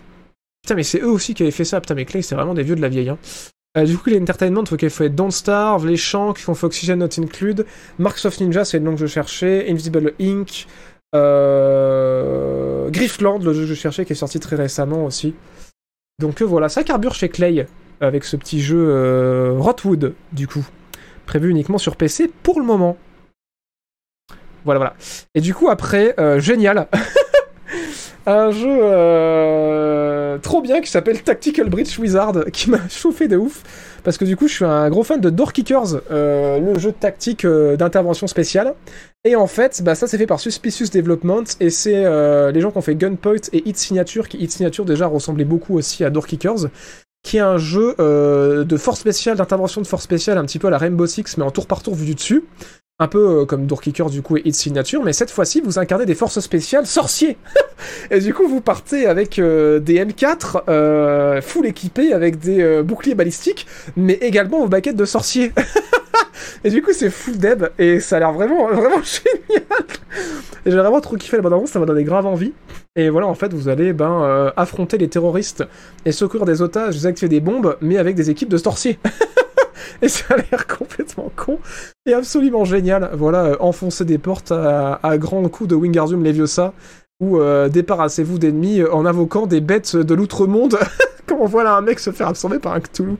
ça a l'air full dead. Ça s'appelle Tactical Bridge Wizard, c'est sur PC et pas daté malheureusement pour le moment. Et voilà, on va faire des missions à travers le monde avec nos, nos, forces spéciales de sorciers. ça a l'air complètement con. c'est copié sur Rainbow Six. Alors non, c'est pas copié sur Rainbow Six parce que du coup, euh, Doorkicker, si je dis pas de conneries, c'est sorti avant Rainbow Six. Et évidemment, euh, Rainbow Six n'avait pas euh, n'a pas inventé euh, les forces spéciales. Euh, voilà. Il faut quand même le préciser. c'est pas Rainbow Six qui a inventé le SWAT ou le GIGN. Hein. c'est, quand même important de le rappeler. Chose incroyable aussi, on a eu des images de The Invincible que je vous ai parlé, dont je vous ai parlé dans mon top 3 euh, dans mon top 10 euh, des top 1D 2022 que j'attendais cette année, c'était le dixième. Et on a eu encore plus d'images pour ce jeu incroyable qui est euh, un FPS narratif euh, rétro-futuriste par d'anciens développeurs de Cyberpunk et The Witcher qui ont monté leur propre studio et qu'on a eu marre en fait du développement de Cyberpunk. Ils ont claqué la porte, ils ont dit c'est bon, on va fonder notre studio qui s'appelle Star Wars Industries, Star Wars Industries, et on va faire notre propre jeu.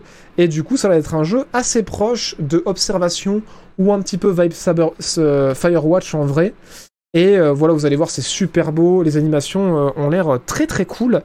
Et euh, voilà, ça fait un petit peu immersif film au niveau des animations. Et du coup, le plot, c'est qu'on joue Yasna, qui est une biologiste qui s'est écrasée pour des raisons inconnues sur une planète bah, où il y avait un centre de recherche. Et il se passe des choses absolument étranges sur cette planète. Et du coup, vous allez devoir explorer la planète, découvrir ce qui s'y passe. Et, euh, et c'est, ça a l'air trop cool. J'en sais un petit peu parce que la, séquence est longue, on a quand même eu 6 minutes de gameplay. Mais voilà, visuellement, euh, ça a l'air vraiment ouf quoi. En termes de direction artistique, c'est hyper inspiré parce que du coup, ils ont euh, repris un petit peu cette esthétique rétro-futuriste des années 60 euh, où ils ont reproduit en fait ce que dans les années 60 on imaginait dans la science-fiction, ce à quoi ressemblerait le futur. Et, et du coup, bah, c'est hyper rafraîchissant en termes de gameplay. Et, euh, et voilà, ça a l'air euh, très narratif, il y a des puzzles un petit peu dans tous les sens, des choses à récupérer. euh, faut, faut penser à observation si vous avez l'occasion de le faire euh, en termes de gameplay, je pense. Et sinon, Firewatch. Et, voilà, les séquences qu'on a eues avaient l'air très très cool en vrai, en termes d'ambiance, en termes de doublage, en termes d'animation, de direction artistique. je suis toujours autant hypé par ce jeu et j'ai trop hâte. Et du coup, la news, c'est qu'il est repoussé l'année prochaine, donc 2023 malheureusement, et ça sortira sur PC, PlayStation et Xbox. Voilà, voilà. Et ça a l'air, euh, ça a l'air vraiment ultra nice. On revoit une séquence de gameplay euh, un petit peu plus euh, énervée un petit peu plus tard dans la, dans la séquence et, euh, et voilà. C'est vraiment stylé. J'ai vraiment hâte d'y jouer perso. Moi j'avais adoré Observation. J'avais beaucoup aimé Firewatch aussi qu'il faudrait que je refasse parce qu'à l'époque j'étais pas trop dedans. Et, et du coup j'ai trop hâte de The Invincible du coup qui est tiré d'ailleurs aussi d'une nouvelle de science-fiction de je sais plus comment il s'appelle l'auteur. Euh, voilà voilà. Il y aura des jeux style Syndicate euh, 1, Wars. Euh, J'en ai pas vu à cette 3 malheureusement. Voilà voilà. Observation qui était très très cool, ouais, une ambiance de fou tout à fait. Pas d'infos sur Atomic Hearts malheureusement à cette 3. Par contre, on a revu aussi un petit peu de gameplay de Endless Dungeon, qui est euh, fait par euh, un petit studio parisien qui s'appelle euh, Amplitude, qui a bossé sur euh, Humankind Pas mal, non Français. et qui a bossé sur Hunter the Gun, euh, Dungeon of the Endless, euh, qui était, euh, qui a fait un reboot. Endless Dungeon, c'est un reboot de Dungeon of the Endless. Donc si vous avez aimé Dungeon of the Endless, je pense que vous allez aimer ce jeu-là. Et en gros, c'est un roguelike un peu particulier parce que vous allez incarner des personnages, donc ça peut se jouer à 4, qui ont chacun leur pouvoir et qui en fait se retrouvent sur, dans un dans un univers où en fait il faut qu'ils remontent les étages d'un espèce de super complexe pour s'échapper. Et chaque personnage va avoir ses pouvoirs. Bon, la direction artistique a l'air trop cool. Et en fait, à chaque étage, il faut récupérer le cœur euh, de votre vaisseau que vous déplacez à tous les étages sans euh, que les aliens vous butent ou sans que les euh, aliens détruisent votre cœur. Et ce cœur dispense de l'énergie qui vous permet d'éclairer les salles ou de poser des défenses quand vous allez euh, ouvrir la dernière porte qui va faire euh, spawner tous les aliens et qui va vous euh, amener dans cette espèce de séquence, de séquence euh, hyper énervée de gameplay où en fait il faut se barrer quoi. Et, sinon après il y a un- une phase d'exploration à chaque niveau où on explore chaque salle mais est-ce qu'on est assez greedy pour utiliser l'énergie pour ouvrir les portes ou on garde l'énergie pour construire des tourelles pour la sortie? Enfin voilà, c'est vraiment du roguelite pur. Le premier était très bien en pixel art et la direction artistique de celui-là a l'air trop trop cool. Un petit peu, euh, un petit peu comics, un petit peu sur les sur les explosions et ce truc-là. Je suis assez fan. Et euh, pas de date malheureusement, mais c'est prévu sur PC, Xbox, PlayStation et Switch. Et ça a l'air trop cool. Voilà, voilà. NGS Dungeon, dont on avait déjà entendu parler, mais euh, c'est toujours plaisir d'avoir un petit peu des news de ce jeu-là. Merci euh, Shuritma pour le premier mois grâce à l'argent de Bezos et Foxono pour le 19e mois. C'est un reboot en effet, ouais. Un roguelike, en fait, c'est un jeu où euh, chaque partie est différente parce que si tu meurs, euh, tu euh, reviens au départ, mais en fait, tu as débloqué plein de choses dans, dans ta partie. Et du coup, t'es plus fort. Donc en fait, tu recommences les premiers niveaux en étant complètement pété. Et euh, les niveaux sont régénérés euh, de manière procédurale ou semi-procédurale pour qu'en fait t'aies l'impression de rejouer au même jeu, mais en fait non, c'est pas vraiment le même jeu. Les ennemis sont pas aux mêmes endroits, les niveaux sont pas pareils, et, euh, et en fait ton but c'est de devenir de plus en plus fort jusqu'à finir le jeu. Donc si t'es vraiment quelqu'un d'extra- d'extraordinaire, en fait tu vas finir le jeu d'un coup parce que t'es trop fort, mais sinon en général quand tu meurs, t'es plus fort à ton retour. Et du coup, t'as ce côté fun de recommencer le jeu en étant plus fort et d'essayer d'aller le plus loin possible à chaque fois pour finir le jeu. Voilà, voilà pour le roguelike et Dungeons Endless. C'est pas solo, c'est en coop à 4. C'est- jouable en solo, mais sinon c'est jouable en coop à 4. Euh, je crois que c'est pas un reboot, mais une suite. Alors, de ce que j'ai compris, c'est une suite reboot. Je crois que c'est une suite scénaristiquement, mais euh, c'est un reboot parce que du coup, c'est un peu le même jeu, mais ils ont reboot les mécaniques. Voilà, voilà. Euh, j'ai vu, tu sais, tu sais que tu pouvais faire un clic droit sur la vidéo et sélectionner jouer en boucle. Ah putain, non, je savais pas. Effectivement, bien vu. Euh, c'est la première fois euh, que je fais une playlist pour cette émission, du coup j'avais j'avais zappé qu'on pouvait faire ça. Et ben je ferai ça pour les prochains, merci. Merci beaucoup. Voilà, voilà. Oui, genre Hades, Hades par exemple, c'est euh, c'est un roguelike, effectivement. Et après, on a eu des news des développeurs de Frostpunk. Alors pas pour Frostpunk 2, mais pour l'autre jeu sur lequel ils sont en train de bosser, qui s'appelle Abyssals, qui est prévu pour 2023 uniquement sur PC. Et euh, c'est pas un jeu qu'ils euh, ont développé, euh, mais c'est un jeu qu'ils aident à développer, parce que du coup, ils se sont placés en label indé. Et c'est OP Team, en fait, qui est derrière ce jeu-là. Et, pardon, excusez-moi, Abyssals, c'est pas le gameplay que vous voyez actuellement à l'écran. Je vais aller le chercher, fait chier. J'ai oublié de le rajouter. Je sais pas si on va avoir... Ouais, c'est bon. Et... Euh... Pardon, euh, pas les développeurs de Frostpunk, c'est- je, je m'embrouille les pinceaux, excusez-moi. Euh, les développeurs de euh, Dune et de War Tales et de Northgard. Et les développeurs de Frostpunk, on en parle juste après, hein, c'est pour ça que je m'emmène un peu les pinceaux. Et en fait, Abyssal, c'est un petit jeu de gestion dans un monde extraterrestre sous-marin où en fait vous devez construire au fin fond de l'océan. Et euh, vous devez construire du coup bah, jeu de gestion typique, euh, euh, récupérer des ressources, vous étendre, construire une civilisation au fond de l'eau. Sauf que le twist, c'est que ça, se passe au fond de l'eau. Donc du coup, s'il y a des combats, ça va être dans un monde marin. Mais surtout, vu que c'est au fond de l'abysse, il faut éclairer. Et si par malheur, il y a des secteurs de votre ville qui ont des coupures de courant ou qui perdent la lumière, et bah du coup, en fait, il y a les monstres des fonds marins qui vont venir défoncer vos bases et qu'il va falloir affronter. Voilà, voilà. C'est un petit jeu indé qui a pas fait beaucoup de bruit, euh, mais ça a l'air très cool. Ça sort en 2023 euh, sur PC.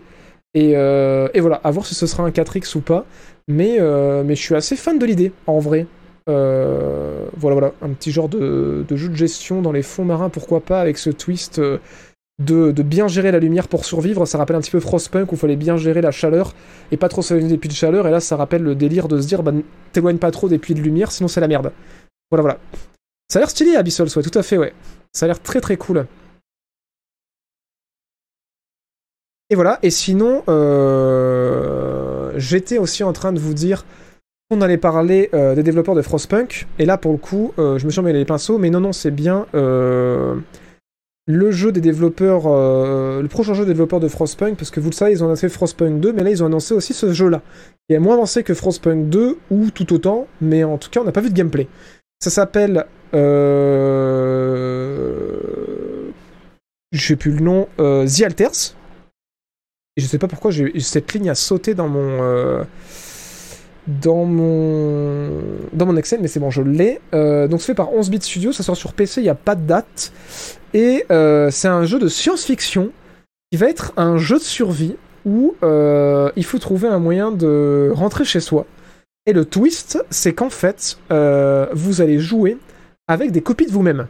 Et c'est pour ça qu'il s'appelle The Alters, parce qu'en fait, vous allez euh, créer des alter ego de vous à chaque fois. Et euh, là, c'est ce qu'on voit dans ce trailer cinématique, c'est que bah, du coup, en fait, le gars se réveille et c'est un nouvel alter qui a été créé par le joueur, et en fait, il se rend compte que bah, il est mort. et, euh, et là, il a un moment de panique euh, en mode mais qu'est-ce qui se passe? Est-ce que je suis en train de rêver et tout? Et en fait, bah, il y a que des versions de lui qui sont avec lui. Et du coup, ce qu'on nous a expliqué les développeurs pour nous euh, essayer de faire comprendre un peu plus le concept du jeu, c'est qu'en gros, c'est un jeu de survie, mais aussi horreur psychologique et qui va être très contemplatif, donc relativement lent, où à chaque fois que on joue, on va pouvoir se modifier et créer un alter ego. Donc en fait, quand on acquiert des nouvelles compétences ou quelque chose qui va nous servir, euh, il y a un système où en fait il y a un alter ego qui sort de nous et qui euh, est en fait l'incarnation de cette spécialisation de notre personnage. Et du coup, on va, avoir plein de versions de soi-même qui sont spécialisées dans plein de domaines différents pour euh, nous aider dans ce jeu de survie et, et d'horreur psychologique pour essayer de sortir en fait de ce monde et de rentrer chez soi. Vous allez voir, là, vous avez vu la direction artistique a l'air assez inspirée parce que du coup on est sur une espèce de espèce de vaisseau bizarre qui roule sur cette planète trop chelou.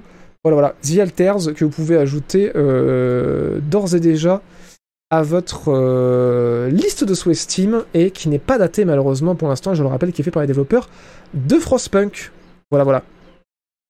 Imagine, lui dit, je suis ton père. Putain. Salut toi, c'est moi. c'est ça. Et ça, ils ont repris le scénario du film Moon. Je l'ai pas vu, donc c'est possible. Seulement sur PC pour l'instant, ouais, The Alters. Comme Abyssals, tout à fait. Voilà, voilà.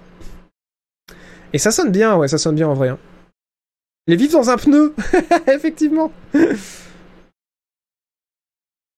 Je sens le message est trop optimiste. On verra, on verra. Pour l'instant, on a très peu d'infos sur le jeu, euh, à part euh, cette bande-annonce et euh, les dires des développeurs. Par contre, truc trop cool qu'on a eu, c'est des nouvelles images du remake de System Shock. Celui qui est fait par Night Dev, parce qu'on a plusieurs. C'est celui qui m'hype le plus, qui lui est prévu sur PC, Xbox et PlayStation. Et là, vous me dites, c'est quoi System Shock et pourquoi c'est la hype un remake? System Shock, c'est l'ancêtre de Cyberpunk, c'est l'ancêtre de Deus Ex en fait. C'est une immersive sim, donc un mélange de FPS et de RPG, euh, qui est un jeu euh, qui a très mal vieilli aujourd'hui visuellement, mais euh, qui a vraiment popularisé le genre de l'immersive sim en son temps, et qui aujourd'hui a droit à un remake trop trop stylé visuellement, euh, en 3D, euh, avec du ray tracing et avec des visuels totalement ouf. Et ouais, il faut penser euh, un univers cyberpunk euh, en RPG, en FPS en science-fiction. Et je veux pas vous spoiler le jeu, mais voilà, il va y avoir plein de méchants pas beaux, plein de personnalisation, plein d'augmentations possibles comme dans Cyberpunk, mais ça va pas être un open world à Cyberpunk, ça va être plus un... On va dire un genre de Metroidvania plutôt parce qu'il y a pas mal de couloirs et, euh, franchement ce remake a l'air trop stylé. Malheureusement on a toujours pas de date, je suis vraiment dégoûté, mais, euh, mais ça a l'air trop bien. Voilà, il y a du hack, des puzzles, euh, voilà, c'est, ça a l'air putain de beau, ultra stylé, je suis très très fan de l'ADA. C'est pas la première fois qu'on voit le jeu, mais j'ai trop hâte, j'ai trop hâte parce que System Shock c'était trop bien, et rejouer dans un remake comme ça, ça, fait, trop envie. Ça fait trop trop envie quoi. Je reviens voir du gameplay de ce Alters. Il y en a pas, moi aussi j'aurais bien aimé, hein, en a pas. Et oui, et oui, et oui. Half-Life, est-ce que c'est une immersive sim dans Half-Life? C'est un FPS, il n'y a pas de RPG dans Half-Life. Voilà, voilà. Est-ce que tu parleras de Arc 2 Non, pas du tout, parce qu'on n'a pas eu de nouvelles infos, contrairement à ce qu'on savait déjà. Euh, voilà, voilà. À cette 3. Et pas de date, mais oui, que fait Kenyu? C'est vrai, que fait Kenyu? Ensuite, on a eu... euh, Alors, je trollais en disant qu'ils annonceront... euh, Ils annonceront Diddy Kong Racing 2 et GoldenEye 2. Alors Diddy Kong Racing 2 on n'a pas eu, mais par contre, il y a vraiment eu un successeur spirituel à GoldenEye qui a été annoncé, qui est fait par un euh, studio 1D euh, qui s'appelle euh, Replicant D6. Et bah c'est GoldenEye 2, hein. Euh, voilà, euh, avec un éditeur de niveau, une campagne, et euh, voilà, que dire de plus?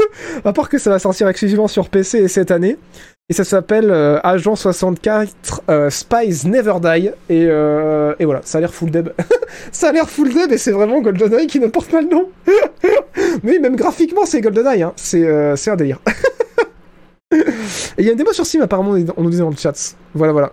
Est-ce que Skyrim c'est une Immersive Sim Pas du tout. Hein. Immersive Sim c'est un jeu de tir ou c'est un jeu à la première personne. Pas forcément un jeu de tir, mais c'est un jeu à la première personne où il y a un peu de mécanique de RPG, où il y a un système de choix qui ont un impact sur la suite de l'histoire et qui se veut très immersif. Genre avec euh, beaucoup de- d'animation, des visuels qui, se qui essayent d'être le plus authentique possible. Et, euh, et voilà, c'est ça un Immersive Sim quoi. C'est vraiment un gros pan RPG et euh, en général à la première personne avec beaucoup de mécaniques qui poussent l'immersion. Donc Skyrim c'est juste un RPG à la première personne, mais il manque tout le reste de l'immersive sim quoi. Voilà voilà. Dishonored, c'est une immersive sim. Euh, Deus Ex, c'est une immersive sim. euh, Cyberpunk, c'est une immersive sim. Voilà, voilà. Euh, ensuite, on a eu euh, Far Cry, c'est une immersive sim du coup, mais pas du tout Non, en vrai, c'est vrai que ça porte à confusion parce que Far Cry, bah, il y a des mécaniques de RPG parce qu'il y a- un skill tree, mais c'est des mécaniques de RPG trop légères. Un immersive sim, c'est vraiment une personnalisation du personnage, vraiment un choix, vraiment plusieurs fins, des choix qui ont des conséquences, un impact sur le monde qui nous entoure. C'est ça l'immersive sim. C'est pas juste un FPS avec euh, un skill tree, quoi. Voilà, voilà. Prey, par exemple, effectivement. Metro, c'est une immersive sim, effectivement. Alors, le jeu que vous voyez actuellement à l'écran, c'est le suivant dont je vais vous parler, qui s'appelle Lysara Summit Kingdom. Et euh, en gros, c'est Anneau sur la montagne. Voilà, voilà. C'est Anneau, en fait, dans un univers un petit peu asiatique. Et euh, il faut construire vos villes et vous développer sur le flanc d'une montagne. Et du coup, bah, ça change tout parce qu'il faut gérer les éboulements, euh, faut gérer le fait de construire en pente, faut faire attention aux avalanches. Et euh, c'est tout mignon, ça a l'air super beau. Et, euh, c'est prévu pour le premier trimestre 2023 sur PC. Et, et voilà, ça a l'air, euh, ça a l'air d'être, euh, d'être juste adorable, euh, aussi adorable qu'Anno. Et, et j'ai hâte. Et je me demande si le but c'est se développer ou si le but c'est se développer simplement jusqu'au sommet de la montagne. Je ne sais pas trop comment ça va se jouer, mais en tout cas, ouais, quand on voit tous les petits téléphériques, les petits ponts, les avalanches aussi qu'on va devoir gérer, ça, ça fait envie. Ça fait envie en vrai. Ça s'appelle Leysara Summit Kingdom. Et encore une fois, c'est prévu pour le premier trimestre 2023 euh, sur PC. Voilà, voilà.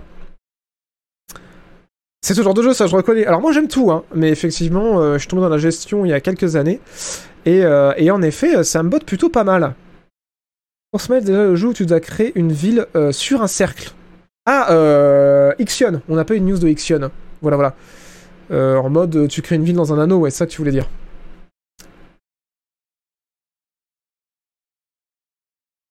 Euh, avec une 970, attends-toi à ce qu'elle fume quand tu lances Cyberpunk. L'avantage, c'est que tu pourras cuisiner directement dans ta salle de gaming. Putain, vous êtes con.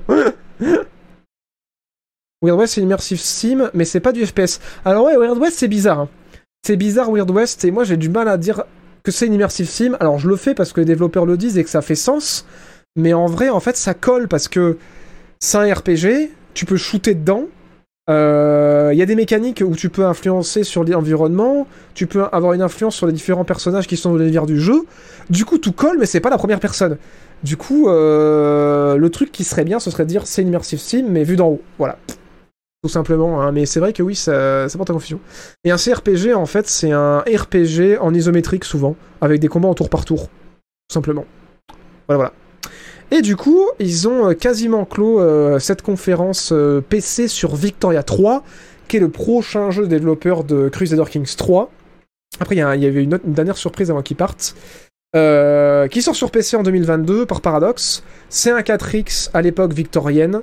Euh, voilà, on a pu avoir plein d'infos, même s'il y en a partout des infos sur Victoria 3 maintenant, avec gestion des stacks, gestion de l'économie poussée, la guerre, détecterie. Enfin, on dirait en gros euh, Crusader Kings 3 qui fusionne avec euh, Earth of Iron, hein, très clairement. euh, et voilà, c'est super joli. On voit aussi les villes qui grossissent. je sais pas trop à quoi ça correspond. On peut voir aussi les lignes maritimes en temps réel, un petit peu comme sur Anno. Et, ça a l'air très cool. Ça a l'air trop trop cool. voilà, je leur souhaite de connaître autant de succès qu'ils ont connu avec euh, Crusader Kings. Et surtout, je leur souhaite d'arriver à rendre ça aussi abordable qu'ils ont réussi à rendre Crusader Kings 3 abordable. Et voilà. Pour ceux que ça intéresse, on a eu toutes ces nouvelles images, un petit peu ce résumé de tout ce qui a été annoncé dernièrement autour de Victoria 3 dans cette bande-annonce. Et, euh, et voilà, bon voilà, c'est du 4X. Hein. Euh, et c'est méga attendu. C'est méga attendu. Ah oui, il y a Dice Legacy aussi, on construisait sur un anneau. Effectivement. Non, c'est pas Action, c'est plus médiéval. Bah, c'est Dice Legacy, je pen- pense, auquel tu penses. Voilà, voilà. Ouais, j'adore Crusader Kings 3. hein. Moi, c'était mon, jeu de l'année euh, 2020, je crois, ouais. C'était mon, top 1 2020. euh, J'avais adoré Crusader Kings 3, hein, franchement. euh. Et après ça, du coup, conclusion de la conférence PC, euh, Gloomwood, euh, que beaucoup attendent, qui est un euh, Doom-like, euh, mais certains disent plus un Xen-like, en gros, avec des graphismes rétro, ça fait un peu penser à Dusk pour ceux qui auraient joué. Et on joue, euh, je crois, un chasseur de sorciers ou de monstres, je sais plus. Et du coup, c'est du Doom-like avec des flingues euh, et aussi des pouvoirs, je crois. Et, euh, voilà, c'est full deb C'est full deb, mais on a eu plus- plus- plusieurs images et surtout, ils ont confirmé un truc très cool, c'est que l'Early Access sort le 16 août euh, 2022 sur PC exclusivement. Et voilà, c'est euh, ça se veut immersif, il y a un système d'inventaire à Resident c'est époque victorienne aussi, il y a des guns mais aussi des épées. Euh, mais je crois pas qu'il y avait des pouvoirs, ouais, ça. Il n'y a pas des pouvoirs, mais il y a des guns et des épées. Voilà, du corps à corps et des flingues. Et euh, ça a l'air full débile. On va chasser du monstre, et on va chasser du démon, et, du sorcier. Gloomwood, voilà, qui était relativement attendu depuis des plombes. Bon Et c'est là-dessus que c'est, que clos euh, le 3 pour nous. Non, en vrai, je vous donne un bonus. Parce que vous êtes mignons. Euh, et parce que ça me fait trop marrer. Je voulais pas en parler dans cette émission, mais en vrai, c'était trop drôle. euh, Exoprimal Qu'on eu à la conférence Capcom aussi, que je voulais skip, mais je me dis, allez, du bonus. Vous avez été cool. Euh, Exoprimal, que si vous n'avez pas entendu parler, même si on en a parlé dans cette émission que je fais, je le rappelle, tous les mercredis à 18h, c'est euh, Left 4 Dead dans le futur avec des dinosaures. Et là, vous êtes en mode quoi? Et non, c'est réel. C'est réel. En fait, euh, Exoprimal, c'est euh, une IA qui a pété les plombs et qui ouvre des portails interdimensionnels et qui fait venir des dinosaures dans un monde post-apocalyptique. Et vous, vous êtes dans des mechas en coop à 4 et vous devez éclater des dinosaures. Voilà, donc il y a euh, des armées de raptors, des T-Rex, des Triceratops. euh, c'est complètement con. ça avait déjà été annoncé, c'est pour ça que je voulais pas en reparler. Mais là, je me dis, en petit bonus de conférence, c'est quand même goldé. c'est quand même, c'est dommage de ne pas parler d'Exoprimal. Voilà, voilà, fait par Capcom, enfin édité par Capcom et même fait par Capcom, je crois. Et euh, ça sort sur je sais plus quoi. On va rappeler du coup que euh, E3 2022 dans le chat, ça vous permet d'accéder à cet incroyable Excel. Euh, merde, je sais pas écrire 2022. Euh, où j'avais rentré tous les jeux de toutes les conférences. Et il me semble que. Ah non, c'est pas dans ce. Je l'ai pas, l'ai pas mis à jour le l'Excel, donc c'est pas dans celui-là. C'est dans euh, celui-ci que je l'ai rentré, je crois. Exoprimal. Non, je l'ai, j'ai supprimé la ligne. Euh, Exoprimal, du coup, sur quoi ça sort? Ça va sortir sur PlayStation, Xbox et PC. Voilà, voilà. Et c'est fait par Capcom, effectivement, j'ai la confirmation. Incroyable, hein Et il y a 5 modes de jeu. Voilà, euh, des modes à la Overwatch en mode il faut exporter un il faut escorter un payload. Et par contre, truc marrant, c'est que ça se joue en 5 contre 5. Mais pas, forcément. Parce qu'en gros, c'est deux équipes de 5 qui s'affrontent dans des modes de jeu. Mais vous pouvez faire équipe aussi. En gros, le jeu vous pousse pas, vous pousse pas forcément à euh, essayer de récupérer l'objectif en butant l'équipe adverse de 5 euh, ou de 4, je sais plus. Euh, vous pouvez aussi euh, faire équipe avec euh, vos adversaires pour essayer de, euh, de gagner plus de points et de réussir plus de trucs. Donc ça, c'est plutôt cool. Pour le coup, euh, je crois qu'il y a 5 modes de jeu différents. Je me suis dit, ah, c'est sympa ça.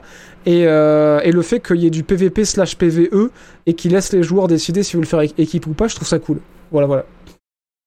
Et ça s'appelle Exoprimal. Voilà, voilà. Bon Et ben, sur ces belles paroles, je trouve qu'on s'est euh, plutôt pas mal démerdé pour vous résumer euh, 25 heures de conférence en 2h30. Euh, je vous donne rendez-vous au plus tard mercredi prochain à 18h. Et sinon, vous le savez, je vous donne rendez-vous au prochain jour.